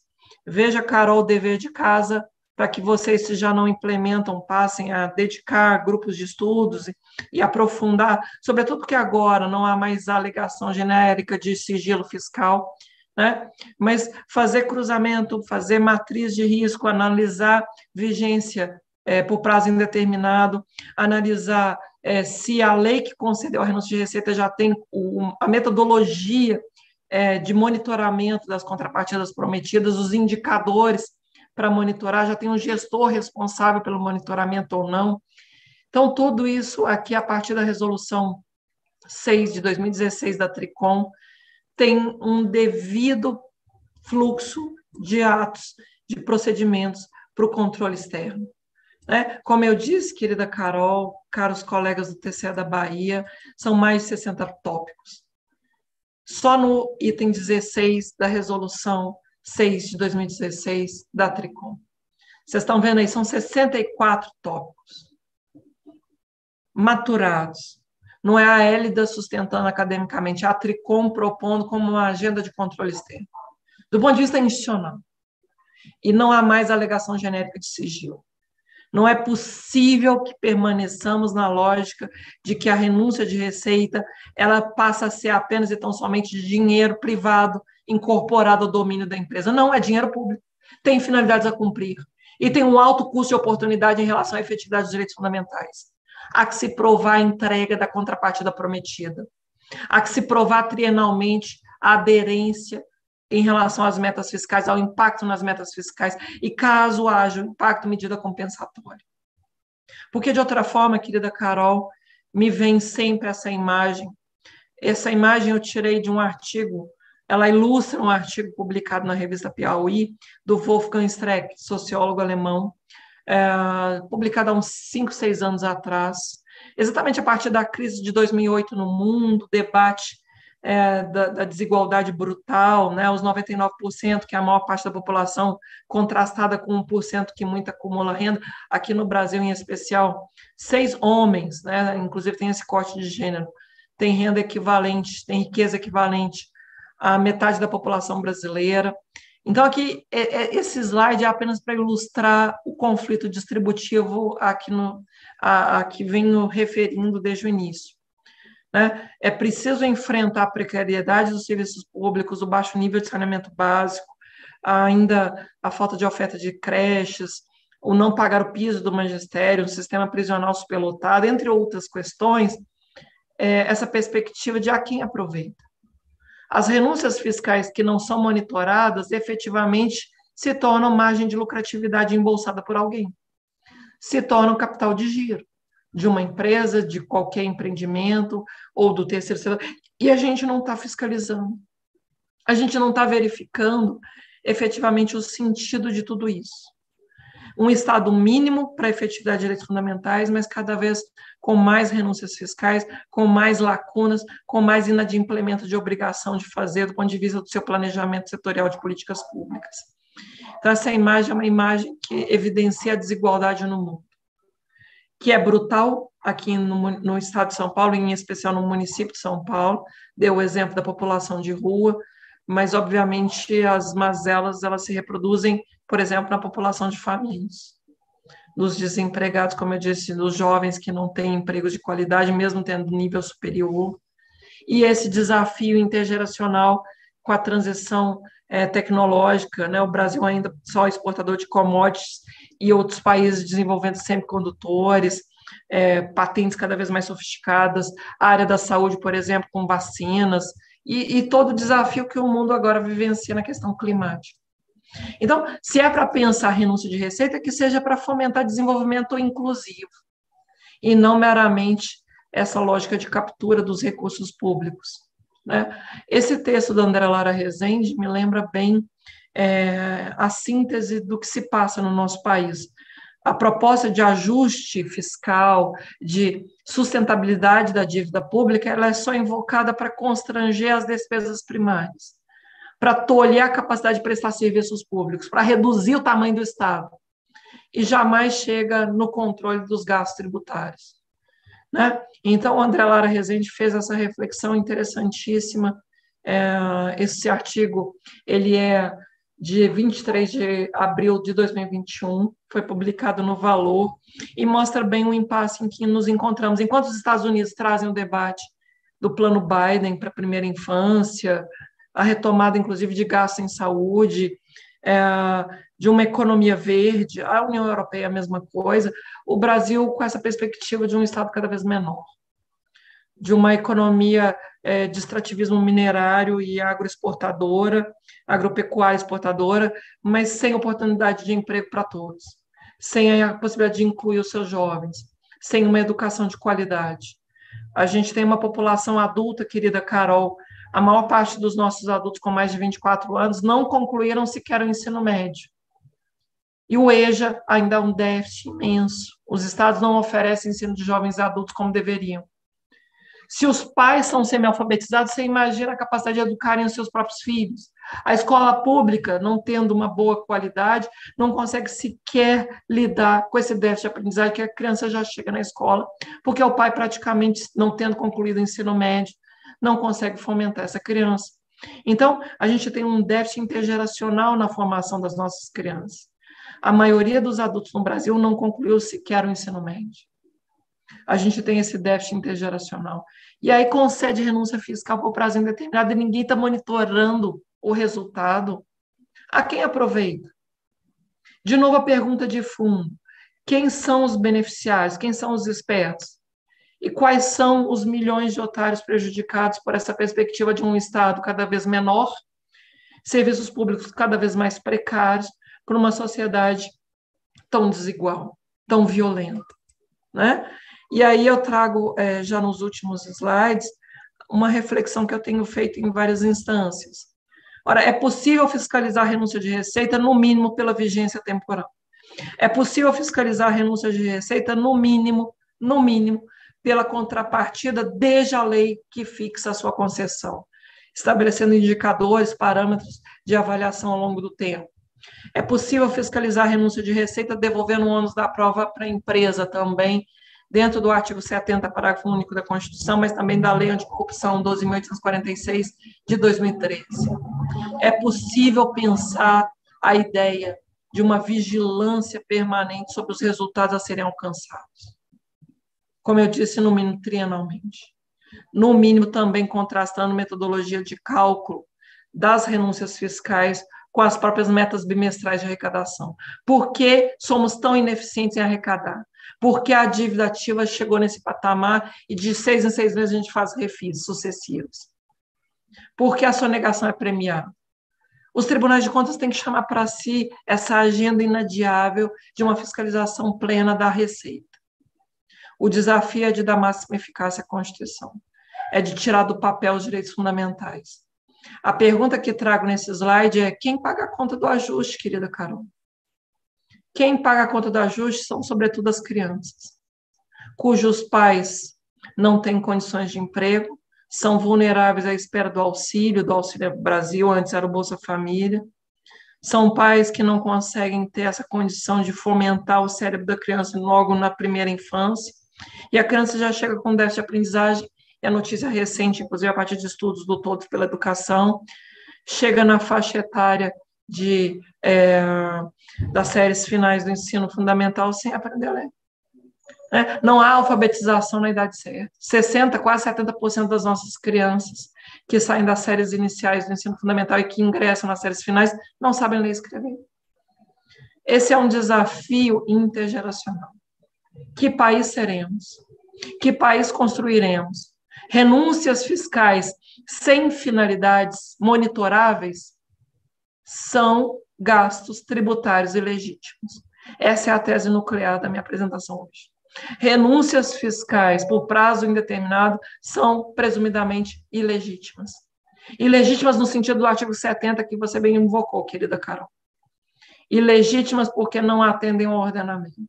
Ilegítimas porque são apropriação privada de recursos públicos, ao arrepio do ordenamento se não tem finalidades a cumprir e se vigoram indefinidamente, ainda mais com essa suposta possibilidade até agora de sigilo, e que bom que caiu o sigilo, e que bom que agora é claridade de sol a pino, como disse o queridíssimo é, ministro Aires Brito, a gente tem uma agenda de controle muito ampla pela frente. As renúncias fiscais por CNPJ, por pessoa jurídica, têm que ser expostas com a claridade SOAPIN. E os seus resultados também têm que ser trazidos à baila, do ponto de vista, inclusive, de custo de oportunidade. Né? Quanto corresponde a vaga de trabalho na empresa fomentada com renúncia fiscal? Quanto seria de outra forma? Fazer esse contraste para a gente, inclusive, não cair nessa lógica de farinha pouca, me pirão primeiro de uma ordenação ilegítima de prioridades. Enquanto houver criança fora da creche, não pode ter nova renúncia fiscal, sobretudo essa renúncia que não tem monitoramento suficiente das contrapartidas prometidas.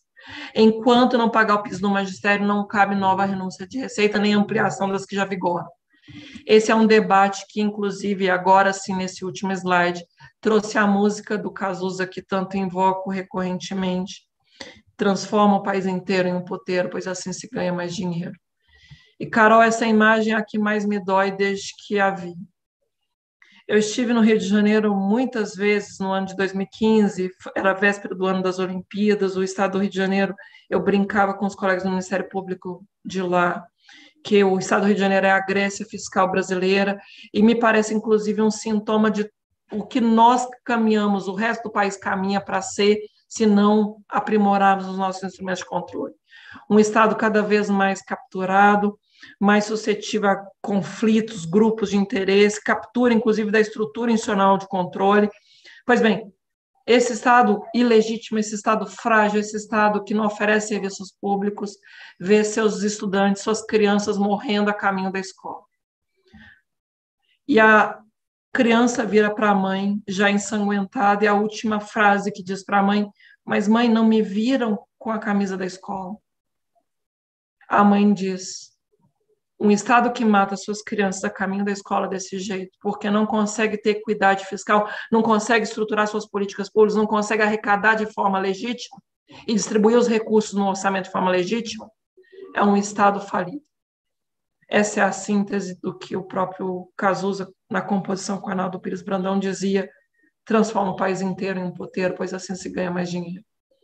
Esse último slide é para reclamar que a gente busque a finalidade última de resgate dos direitos fundamentais. Queremos arrecadar mais e melhor. E esse é um papel do controle externo. Mas para quê? Para a máxima eficácia dos direitos fundamentais. Que não nos esqueçamos, querida Carol, a nossa principal e maior função é garantir o cumprimento da Constituição para que haja a máxima eficácia dos direitos fundamentais. Arrecadar o que pode, arrecadar todas as receitas, todos os tributos que pode, é um dever que o artigo 11 da LRF prevê. E isso é uma noção de equidade, capacidade contributiva, função social da propriedade. Os instrumentos estão todos definidos em lei. A resolução da TRICOM 6 de 2016 nos dá o passo a passo. Aqui, né, já era o meu último slide, eu realmente trago é, essa reflexão sistêmica. Não nos faltam leis, não nos faltam regras, não nos faltam, inclusive, finalidades constitucionais. Que possamos assumir a perspectiva que a Constituição nos atribui como órgãos de controle, para que essa massa imensa de otários precarizados, prejudicados por essa política insana de renúncias fiscais, privilégios tributários, seja revisitada e controlada como deve, à altura da Constituição. Obrigada mais uma vez, querida Carol, pela oportunidade. Sinto-me muito honrada e fico à disposição para o diálogo. Hélida, os agradecimentos são todos nossos. É, nós realmente, é, sua, não, não é uma palestra, como já bem disse aqui no, no chat, é uma aula magna. E já existe aqui demanda que, que exista uma próxima palestra. Já temos aqui essa demanda, porque, de fato, é, são, são informações, são, é, é um conteúdo extremamente denso, não é agradável de se ouvir, porém é extremamente necessário. Extremamente necessário que nós, enquanto tribunais de contas, que, que nós é, nos apropriamos dessas verdades, né?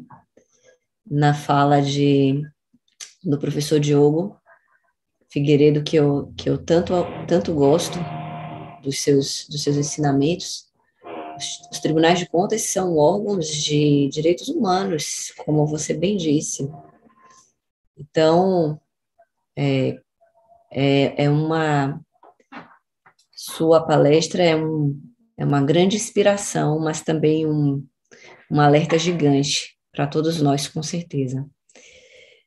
É, você, você que você, pela sua simplicidade, você ficou um pouco constrangida com uma apresentação tão, tão vasta, mas nada mais é do que uma medida de justiça diante de uma trajetória tão bela e tão consistente. Então, receba, por favor, como um ato de admiração realmente que é. Nós, você trouxe de maneira muito acertada a questão da correção, né?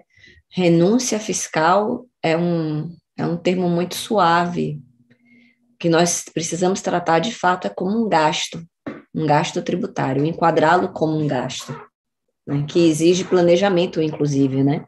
Não é verdade? Planejamento e monitoração. O gasto, a questão do, do gasto tributário da, das renúncias como bem dito, deve, deve trazer sim metas mensuráveis e indicadores plenamente monitoráveis. É uma necessidade. E mais do que tudo, que tenha um prazo definido, porque o que nós vemos, inclusive, são, são renúncias fiscais que ultrapassam governos. Ultrapassam governos, entra governo, sai governo, é, entra linha de é, linha ideológica, sai linha ideológica e o, o gasto tributário continua, mas nessa perspectiva muito fluida, sem uma, uma expectativa de retorno social, que é o que efetivamente importa. Então, eu fico extremamente feliz de você ter trazido, inclusive, a resolução de número 6 da Tricom, de 2016, é, e, e nós garantimos que nós vamos cumprir o nosso dever de casa, sim, com certeza. Já estamos nesse caminho, o, o relatório de a sessão analítica das contas do exercício de 2020 é uma grande prova disso, os testes que foram feitos em relação às renúncias fiscais e com certeza aprofundaremos sim o tema. Pois bem, é, diante de tudo que foi apresentado, da profundidade, do brilhantismo da palestra é, apresentada pela doutora Hélida, minha queridíssima amiga, eu me sinto na obrigação de trazer alguns dos elogios inicialmente, alguns dos elogios que foram é, proferidos no chat do YouTube, e logo depois eu trarei, então, as perguntas. Irei, algumas delas têm uma certa identificação, então farei uma, uma pequena síntese para aproveitarmos ao máximo o tempo que ainda dispomos. Pois bem, em relação aos elogios, é, o primeiro deles é trazido pelo por Gustavo Farias, que é nosso, que é servidor da casa. Sua apresentação é de uma clareza solar. É, ele traz aqui já é, Genival Santana diz, abrindo a nossa mente já na introdução. Roberto Dantas afirma, excelente palestra, assunto muito interessante, deve-se planejar uma outra palestra com a mesma palestrante, por favor, com a mesma palestrante, que expõe com maestria o tema. Paulo Júnior, excelente palestra, Débora Velasco, excelente colocação, Maria das Graças Brito Godin, excelentes colocações, isso leva a várias reflexões, parabéns. Amanda também, obrigada pela palestra. Otávio Raimundo, excelente palestra. Ana Marques, excelentes colocações. Professora Hélida, parabéns. É isso, a, a quantidade de elogios se repete é, muitíssimo. Nós, inclusive, tivemos é, recorde de, de ouvintes simultâneos com a sua palestra, Hélida. Pois bem, Hélida trouxe aqui a questão da, das empresas beneficiadas e é bom que, que seja reafirmado de que o que se busca efetivamente é um, um desenvolvimento inclusivo em todos os seus termos, em especial no que diz respeito ao ser humano, né, que seja colocado no epicentro desse desenvolvimento, considerando também as questões ambientais para fins de, de resguardo dos direitos intergeracionais, que também tem sede constitucional.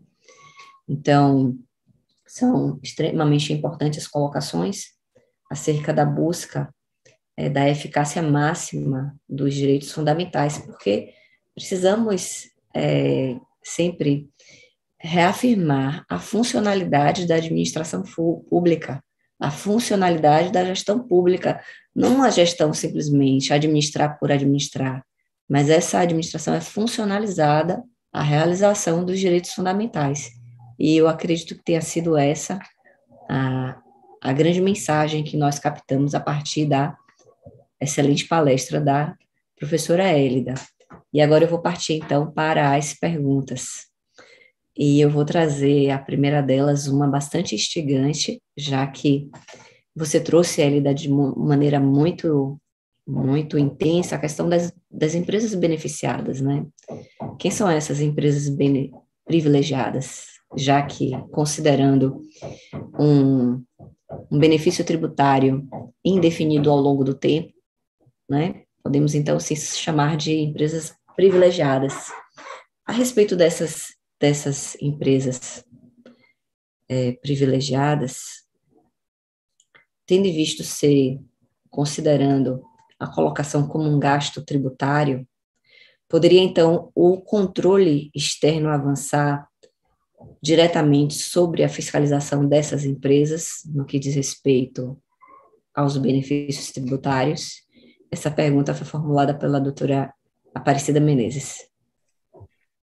Eu, é, pessoalmente, invoquei muito a lei anticorrupção, querida Carol, e eu agradeço a pergunta é, da Aparecida, porque é, é, é a lei anticorrupção, e de novo também o artigo 93 do Decreto-Lei 200, o próprio artigo 70, parágrafo único da Constituição, é, prevê a possibilidade de a gente trabalhar o dever de prestar contas em relação a quaisquer beneficiários de recursos públicos. Pessoa física ou jurídica pública ou privada, esse é o parágrafo único do artigo 70 da Constituição. Depois, no artigo 93 do Decreto-Lei 200, quem quer que maneje recursos públicos tem o dever de provar o seu regular emprego. E o regular emprego de um gasto tributário é o atendimento da finalidade legal que lhe justificou a concessão, nos limites da LRF. Veja, Carol, que com a redação, né, o CTN, naquele parágrafo terceiro, é, alterado pela Lei Complementar 187, veja, a, é, a Lei Complementar 187 de dezembro, pelo menos essa, essa introdução agora de que é, é não é sigilosa, que na verdade a gente tem que ler, é pública, é acessível, é amplamente disponível a informação sobre as, os gastos tributários, sobre os privilégios tributários, sobretudo para as pessoas jurídicas, me parece assim cabível fazer um amplo esforço de fiscalização das pessoas jurídicas. Até porque os maiores beneficiários de renúncias fiscais, em alguma medida, você pode fazer aí uma triagem de é, talvez uma trilha de auditoria, fazer uma matriz de risco, em alguma medida o beneficiário de renúncia fiscal acaba em algum momento também tendo, em, outro, em relação a outros tributos, um comportamento de não pagar em dia e ficar lá inscrito em dívida ativa esperando o próximo refis. Tem um quê de comportamento predatório aí, de sonegação é, contumaz, de fuga à tributação, ou como o próprio Piketty chama, separatismo dos ricos. Né? A, a, a gente precisa fazer esse debate, inclusive, de devolver o ônus da prova, se ele diz que vai gerar X emprego, se vai fazer transferência tecnológica, se vai fazer alguma perspectiva de medida compensatória ambiental, que tudo isso tenha a explicitação do quanto custa em termos unitários. Por isso, aquela perspectiva que eu sugeria de metafísica metafinanceira, de indicadores de monitoramento. E você bem resumiu há pouco, minha amiga, inclusive, dizendo: olha, a renúncia de receita é inserida no planejamento. A que fim ela visa? Ela não pode ser um ato voluntarioso, um ato arbitrário do governante de ocasião para atender ao seu é, capitalismo de compadrio, apenas os que têm é, proximidade, né, os amigos do rei. ou a renúncia de receita, e aqui efetivamente vamos falar o nome que deve ser, ou o gasto tributário, prova que veio, e o seu beneficiário, inclusive, entra nesse regime jurídico do dever de prestar contas, para todos os fins da noção de compliance, de integridade da lei anticorrupção, ou efetivamente vai se sujeitar, assim, a uma fiscalização tópica do próprio Tribunal de Contas. A pessoa jurídica beneficiária de gasto tributário está, assim, sujeita no limite de montante de recursos públicos que ele deixou de arrecadar, que ele foi beneficiado pelo gasto tributário, até esse montante está sujeito, assim, ao dever de prestar contas. Pois bem. Próxima pergunta. É, primeiro, o comentário do nosso. É, é só, só, uma questão interessante, só para fechar o Eu sei que falar nesses termos pode soar até é, muito além do que é o ordenamento. Mas veja, Carol, eu só estou invocando regras antigas, cinquentenárias. Eu falei do Decreto-Lei 267, falei da própria Constituição, que tem mais de 33 anos, falei há pouco da própria Lei Anticorrupção, que é de 2013. Eu só estou falando de regras. Não é subversivo, não é principiológico, não é acadêmico, é cumpra-se a lei, integrando a interpretação do ordenamento. Abrir mão de arrecadar é um gasto estatal indireto. A empresa tem que prestar contas da mesma forma que a empresa beneficiária de um gasto contratual pode ser chamada a prestar contas junto com o Estado que fez a, a, o contrato depois de uma licitação. Então, se a empresa contratada presta contas, por que não a empresa beneficiária de um, um gasto tributário? Concordo plenamente. Concordo plenamente, inclusive porque, é, no meu modo de ver, precisamos também nos atualizarmos no que diz respeito a, ao exercício do controle externo. É, de muito, de muito que o orçamento é, se instituiu o orçamento programa e a, a fiscalização há bem pouco tempo atrás, ficava arredondada na, no tipo da despesa, sem partir para a formulação desse orçamento-programa e o seu cumprimento. Então, é, é uma questão também de mudança de paradigma e de adequação aos temas atuais, não é verdade?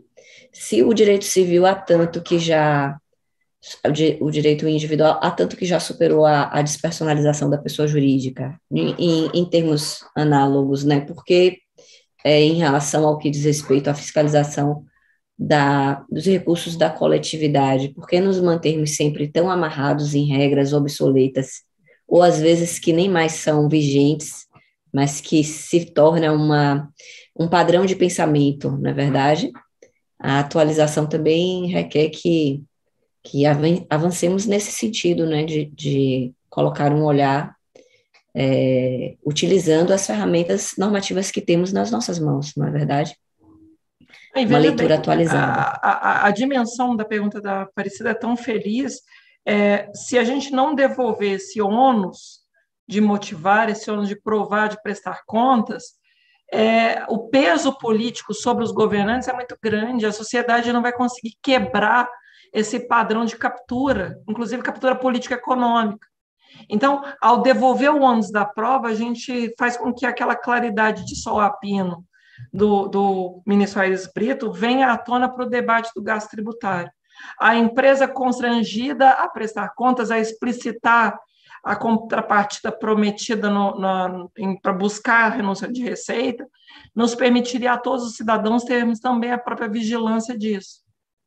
Não só do, nós do sistema de controle, o próprio cidadão entender efetivamente quem está se beneficiando disso. Ótima perspectiva, inclusive no que diz respeito ao, ao, peso político, à ruptura. Esse peso político exerce uma, uma pressão que muitas vezes as suas extensões e, e as suas realizações não são só pesadas da maneira correta, né? Para que tenha força suficiente para romper. Bom, passando agora para o comentário do nosso, a pergunta do nosso coordenador da primeira Coordenadoria de Controle Externo, Dr. Bruno Ventim, que primeiro faz uma observância, uma observação colhida do seu Twitter. Bruno afirma: é, parabéns pelo Twitter, tudo é uma questão de prioridade alocativa. É sem dúvida a melhor forma de resumir o nosso orçamento. Em seguida, Bruno traz a seguinte pergunta: sobre as renúncias fiscais, não faltam estudos científicos demonstrando a materialidade dos gastos tributários e criticando a sua eficácia. Entretanto, até agora havia apenas um candidato à presidência falando, defendendo um corte significativo nesses benefícios, cerca de 20%, equivalente a 70 bilhões. A senhora acredita, voltando ao tema da política, né, do peso político, a senhora acredita que, em termos de vontade política, ser possível enfrentar este problema no curto prazo, 23 a 26, 2023 a 2026, ou, diante da atual força política dos beneficiários, é algo que ainda precisará de tempo para ser enfrentado? Bom, sendo muito pragmática, não vamos reduzir. É, já tinha previsão na LDO de dois, da LDO da União, sabe, Carol?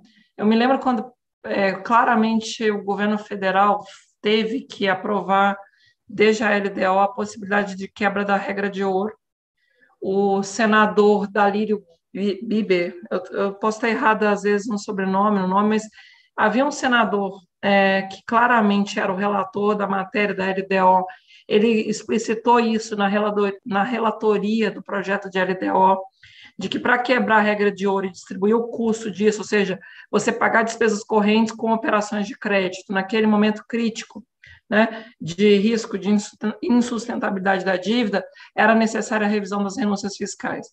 Foi por isso que a LDO de 2018, a LDO da União, do governo federal, de 2018, claramente também havia o dever de revisão das renúncias fiscais, e já se falava em uma vigência, uma regra geral de vigência das renúncias fiscais na LDO, ali colocando a dimensão de cinco anos.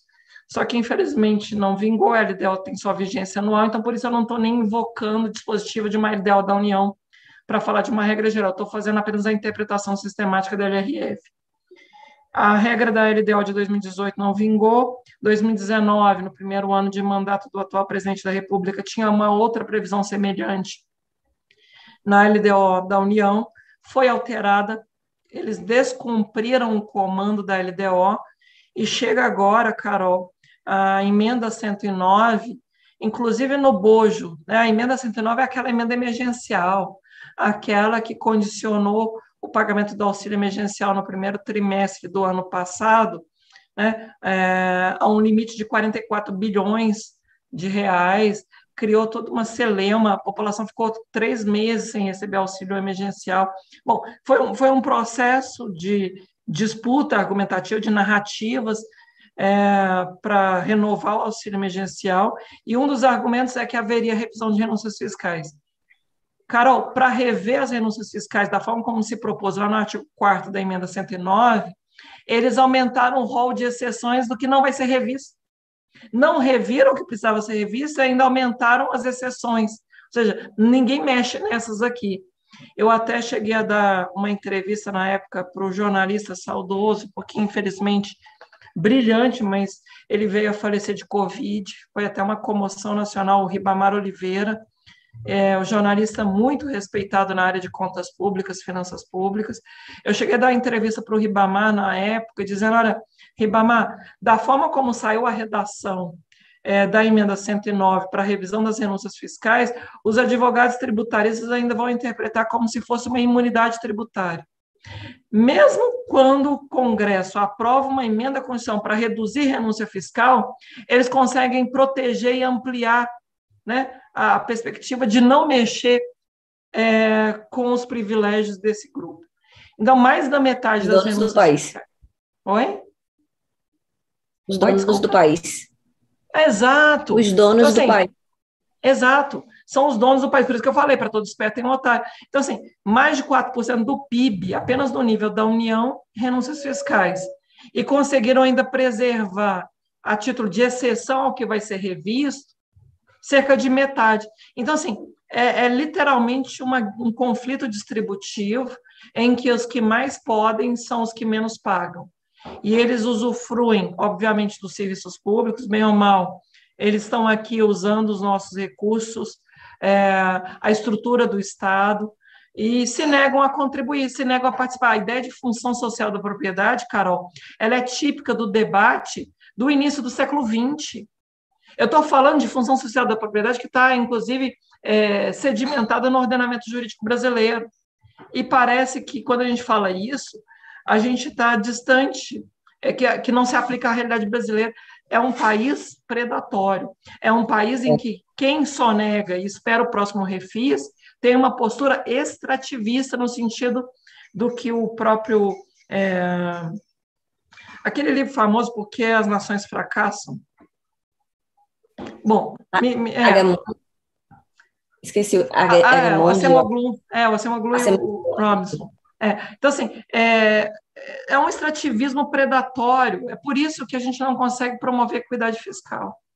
É por isso que a gente não consegue fazer esse debate de um orçamento para todos. E é por isso, no Twitter, eu, eu tenho uma conta que me toma um certo tempo, eu estou tentando reduzir. Mas, assim, lá eu tenho frases é, é, relativamente fáceis para chegar ao senso comum. Eu sempre digo ah, basicamente três grandes frases. São três grandes teses que tentam mostrar a complexidade do orçamento para o leigo, para a população, é, para o cidadão comum. É, a primeira delas é essa: tudo é uma questão de prioridade alocativa. O cinismo de abrir mão de arrecadar recursos para uns em detrimento dos outros cai muito bem nesse exemplo. Né? É, o governo vetou o fim da fila de espera do Auxílio Brasil, mas continua dando renúncia de receita para games, para agrotóxicos, para indústria de armas, é, perdoando dívida previdenciária de igrejas, etc. E tal. É, é, é um algo questionável. Né? Agora, do outro lado, é, a outra frase que eu sempre digo: ajuste fiscal apenas sobre despesas primárias, sem fazer a análise das renúncias fiscais, sem fazer o debate também das despesas financeiras, de todas as opções de arrecadação, inclusive a dívida ativa, é um ajuste iníquo, é um ajuste injusto.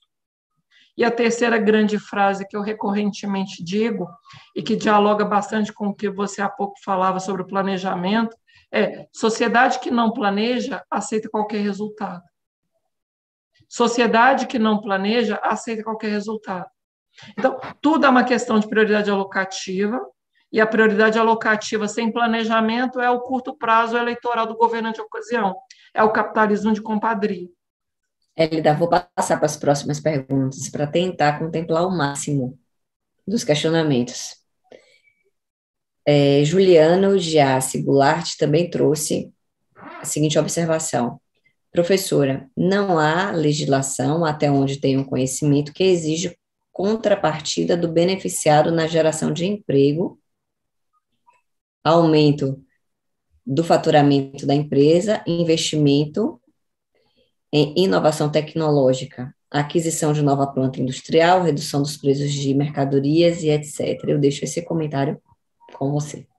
O Juliano é um dos pesquisadores, querida Carol, mais atentos, e eu diria, inclusive, um dos analistas que merecem ser lidos por todos nós, o sistema de controle. Ele tem feito uma série de estudos em parceria é, com os auditores de tributos, né? então ele, ele, é um estudioso, doutor em economia aqui pela Unicamp, com quem tenho tido a honra de dialogar, inclusive até no debate da CPI aqui da Assembleia Legislativa de São Paulo.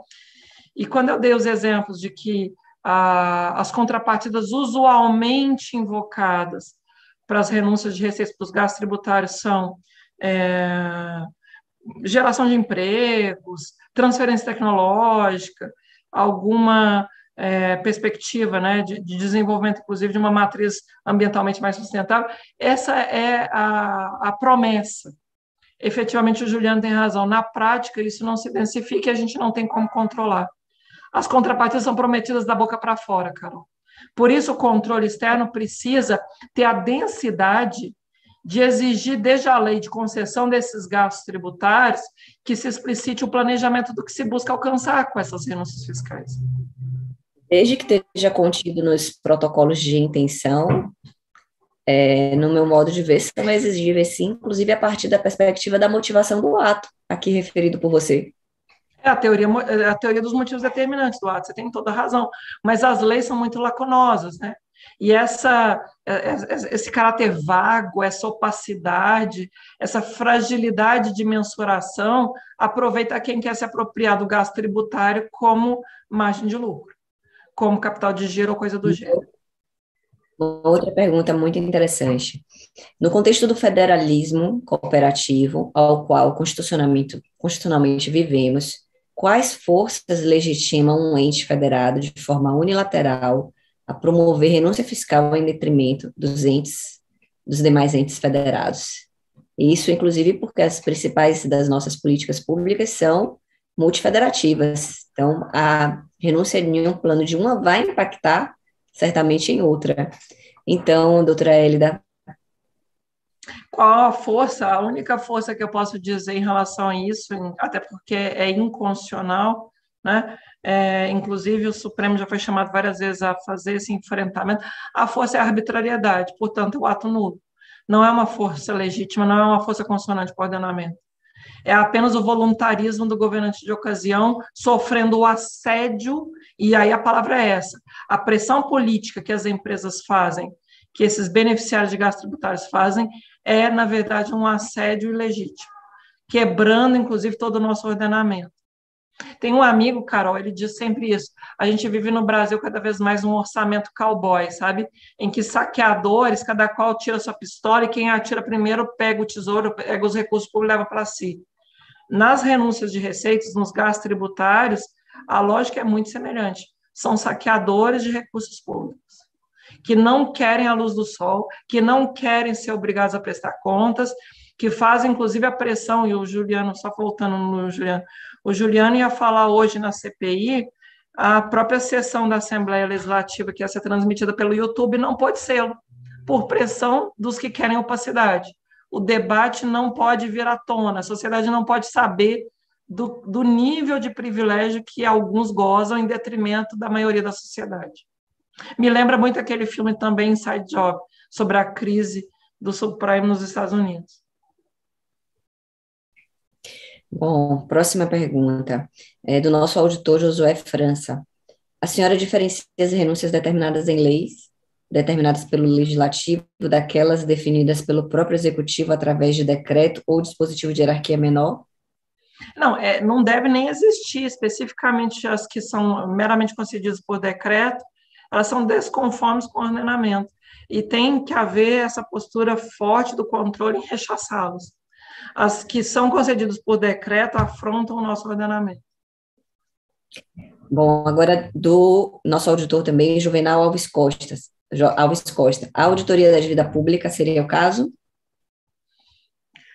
Os tribunais de contas já fazem diuturnamente a vigilância dos dados sobre total de arrecadação, total de gasto e, portanto, né, obviamente, no consolidado dos números de receita e despesa, o que vai gerar alguma dívida flutuante, alguma dívida consolidada e, portanto, a própria gestão da dívida.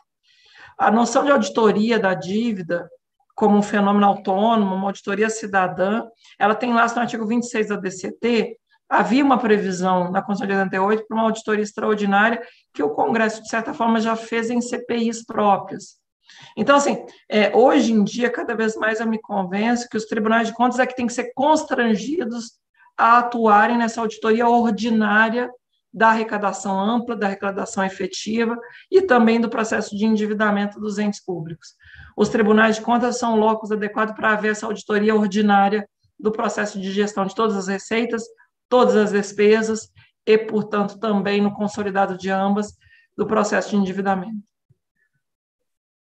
É, a cada dia que passa eu me impressiono e me admiro mais com a força latente dos tribunais de contas. Não é à toa que, num, num passado bastante recente, até hoje, sofremos tantos ataques, é verdade? Seja por meio do legislativo, seja por meio da, das, da jurisprudência, né, dos tribunais superiores. É, de fato, é, é um momento de um momento de, de um momento bastante decisivo, onde os tribunais de conta ou se apequenam ou é, se expandem na sua atuação, não é mesmo? Ou definem, demarcam o seu papel republicano no enquadramento constitucional.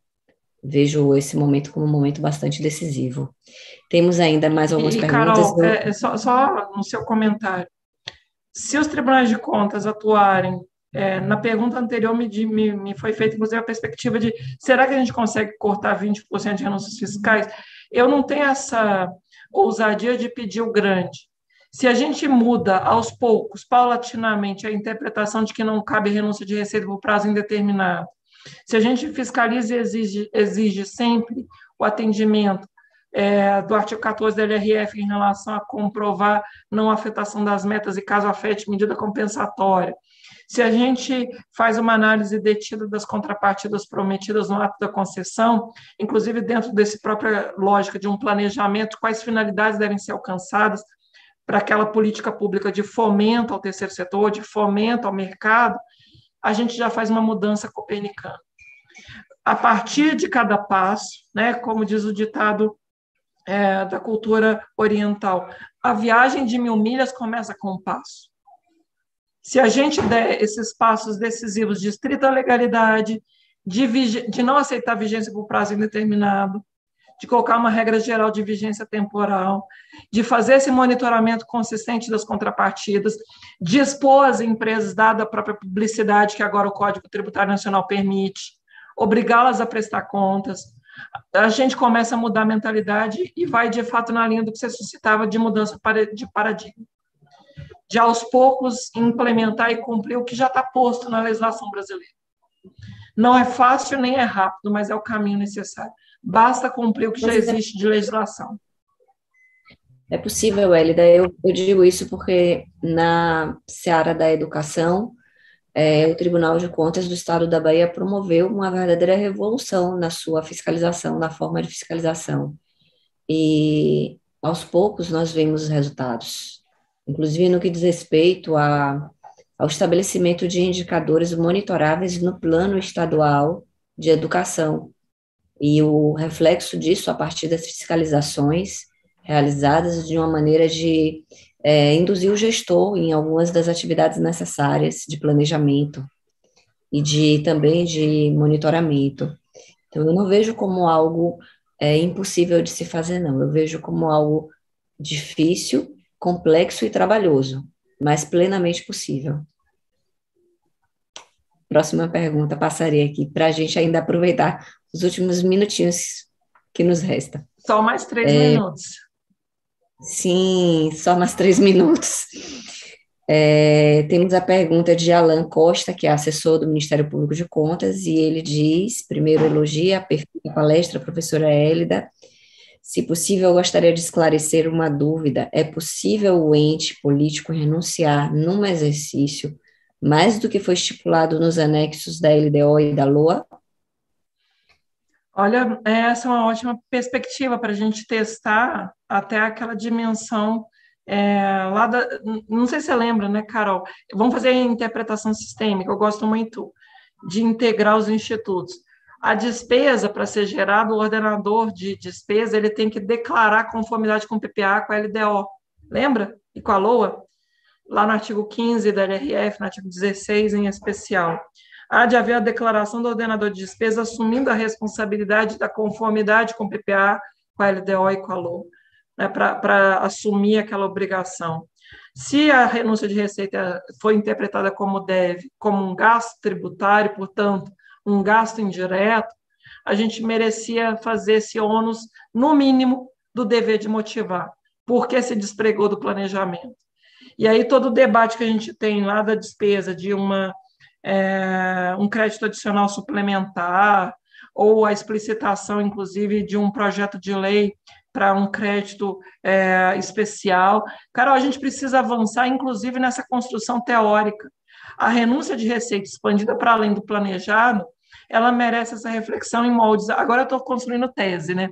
É, é o processo acadêmico. A pergunta é muito boa mas mereceriam algo aí, sugestão para quem quiser fazer mestrado, doutorado, porque daria um bom fôlego. Mas caberia uma reflexão análoga ao crédito adicional especial, sabe, Carol? Se a gente tivesse a mesma densidade de controle do gasto, o gasto ordinário, quando você vai acrescê-lo para além do limite que a dotação fixa, você precisa de um crédito suplementar, se ele já está previsto, ou se você vai inová-lo, você precisa de um, um crédito especial, você precisa de uma autorização em lei. Em relação à renúncia de receita, a lei que a institui, a forma como ela vai se relacionar com o conjunto das metas estabelecidas no PPA. E veja, Carol, o PPA, a gente trabalha ele muito na dimensão dos investimentos que duram mais de um ano. Mas sabe qual é a essência do PPA? Os programas de duração continuada. Quer governo entre, quer governo saia, os programas de duração continuada resguardam a continuidade dos serviços públicos. Aquele princípio tão caro ao direito administrativo, que evita a solução de continuidade e que protege o cidadão. A LDO, ela não traz só metas fiscais, Carol, ela traz também as despesas não suscetíveis de contingenciamento. E essas despesas não contingenciáveis são aquilo que, na doutrina do direito constitucional, a gente chama de é, mínimo existencial, que não pode ser tolhido. Porque, ainda que a arrecadação do Estado seja frustrada, caia, você não pode limitar os empenhos nem os pagamentos, você não pode contingenciar. Então, uma renúncia de receita que comprometa os programas de duração continuada ou que cause algum nível de asfixia ou risco de asfixia para as despesas não contingenciáveis merece esse ônus de justificativa adicional.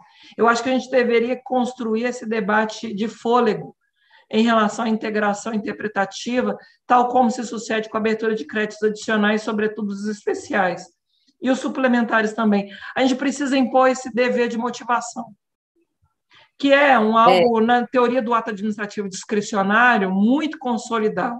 A gente tem aí, desde a década de 70, todo um debate acadêmico robusto, sobretudo o professor Eli Lopes Meirelles, para controle do. Começou com o professor Eli Lopes Meirelles, mas veio pelo professor Celso Antônio Bandeira de Mello, a professora Maria Silva Zanella de Pietro e vários outros professores, sobre o controle do ato discricionário a partir da motivação e também o controle do desvio de finalidade.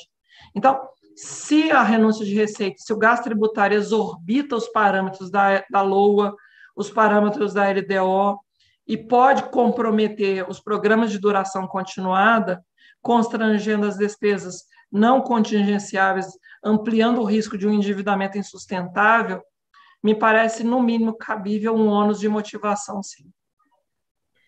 Bom, Hélida, é, é definitivo, nós precisaremos de outra palestra. Não, agora não, moça. Pela não, a, gente, a, gente, a, gente, é, a gente pactua adiante, porque senão, aquela coisa, é bom ficar com essa vontade de quero mais, porque se você é, coloca muito é, rapidamente logo depois, aí vocês ficam, é, inclusive, é, saturados de mim. É melhor a escassez, porque a escassez traz o valor também. Exatamente isso. Para o tanto de perguntas que temos aqui, nós certamente precisaríamos de outra palestra. Em função disso, já agradecendo a participação de todos e me desculpando por não, não ter podido ler todas as perguntas em função da escassez do tempo, eu passo então a palavra para a Hélida para fazer as suas considerações finais. Carol, fui eu que dei causa à escassez do tempo, eu, eu me exorbitei além dos 50 minutos na apresentação. Então, o pedido de desculpas quem faz sou eu, né? Quem as, fez as perguntas eu não consegui atendê-las. É, eu me sinto em casa no TCE da Bahia. Gente, a Carol, a primeira vez que eu fui, agora eu vou contar para vocês aqui em off. Ela me mimou tanto, tanto, que ela preparou um almoço. É, eu sempre. Agora, graças a Deus, a pandemia ensinou que a gente pode fazer as coisas remotamente e facilitou muito minha vida. Mas eu viajava e sempre bate volta, porque com criança pequena a família constrangia. E a Carol preparou um almoço no gabinete dela, uma coisa assim, extremamente acolhedora e generosa. Então, eu me sinto em casa no TCE da Bahia. Podemos programar assim, Carol, mas é igual visita ali na casa da gente.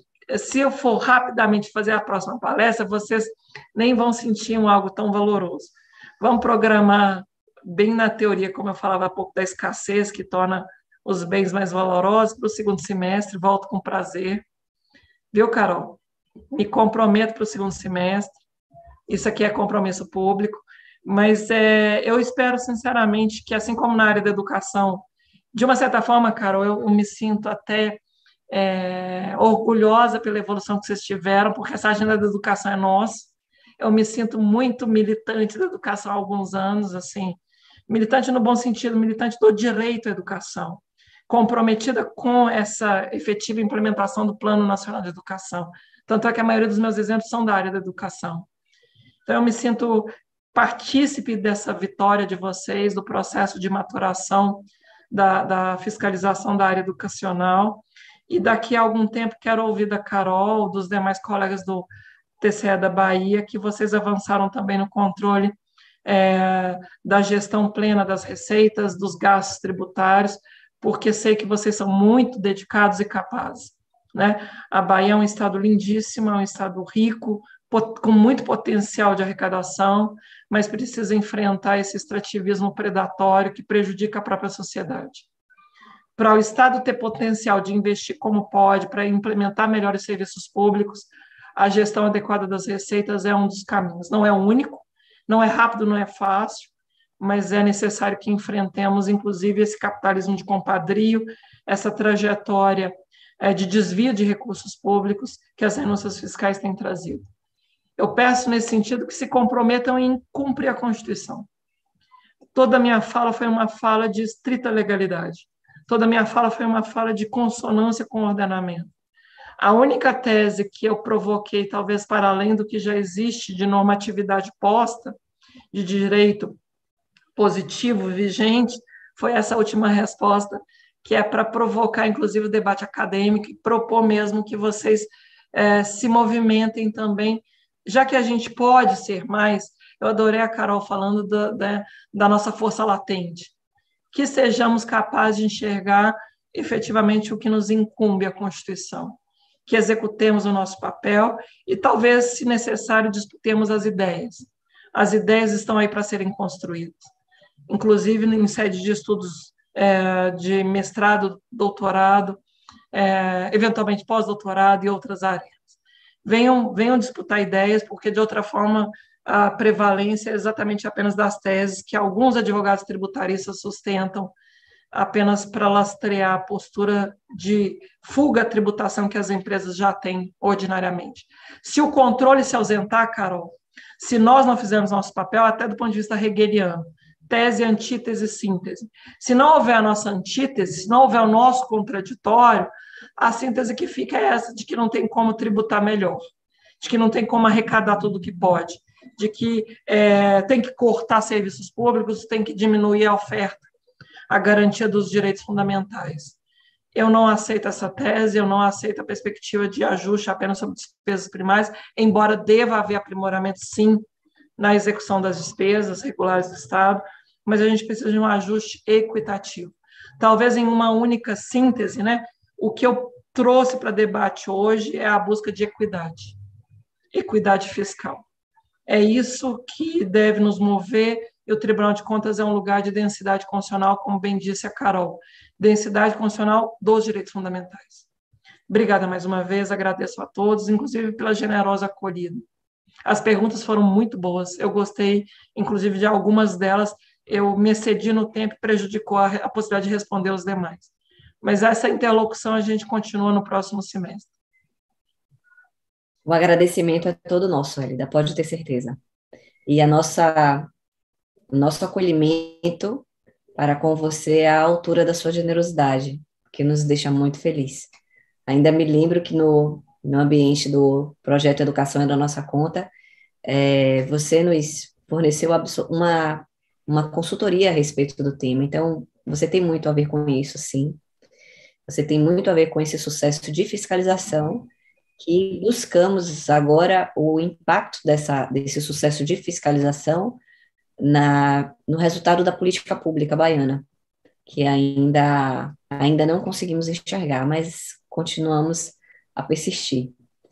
É, como forma de aviso, ainda preciso pontuar que os certificados estarão disponíveis no link é, do canal do YouTube. Então, vocês, os inscritos, por favor, busquem os seus certificados. A palestra também ficará disponível, a palestra Aula Magna ficará disponível no nosso canal, para quem tiver interesse em, em compartilhar ou então em assistir novamente.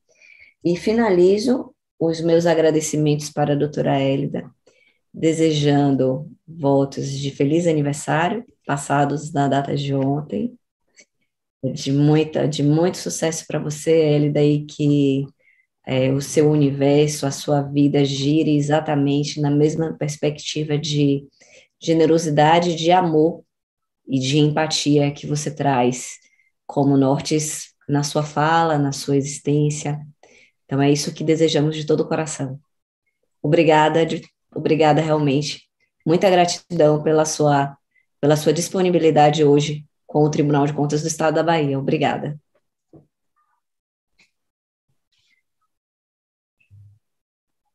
Encerramos então a nossa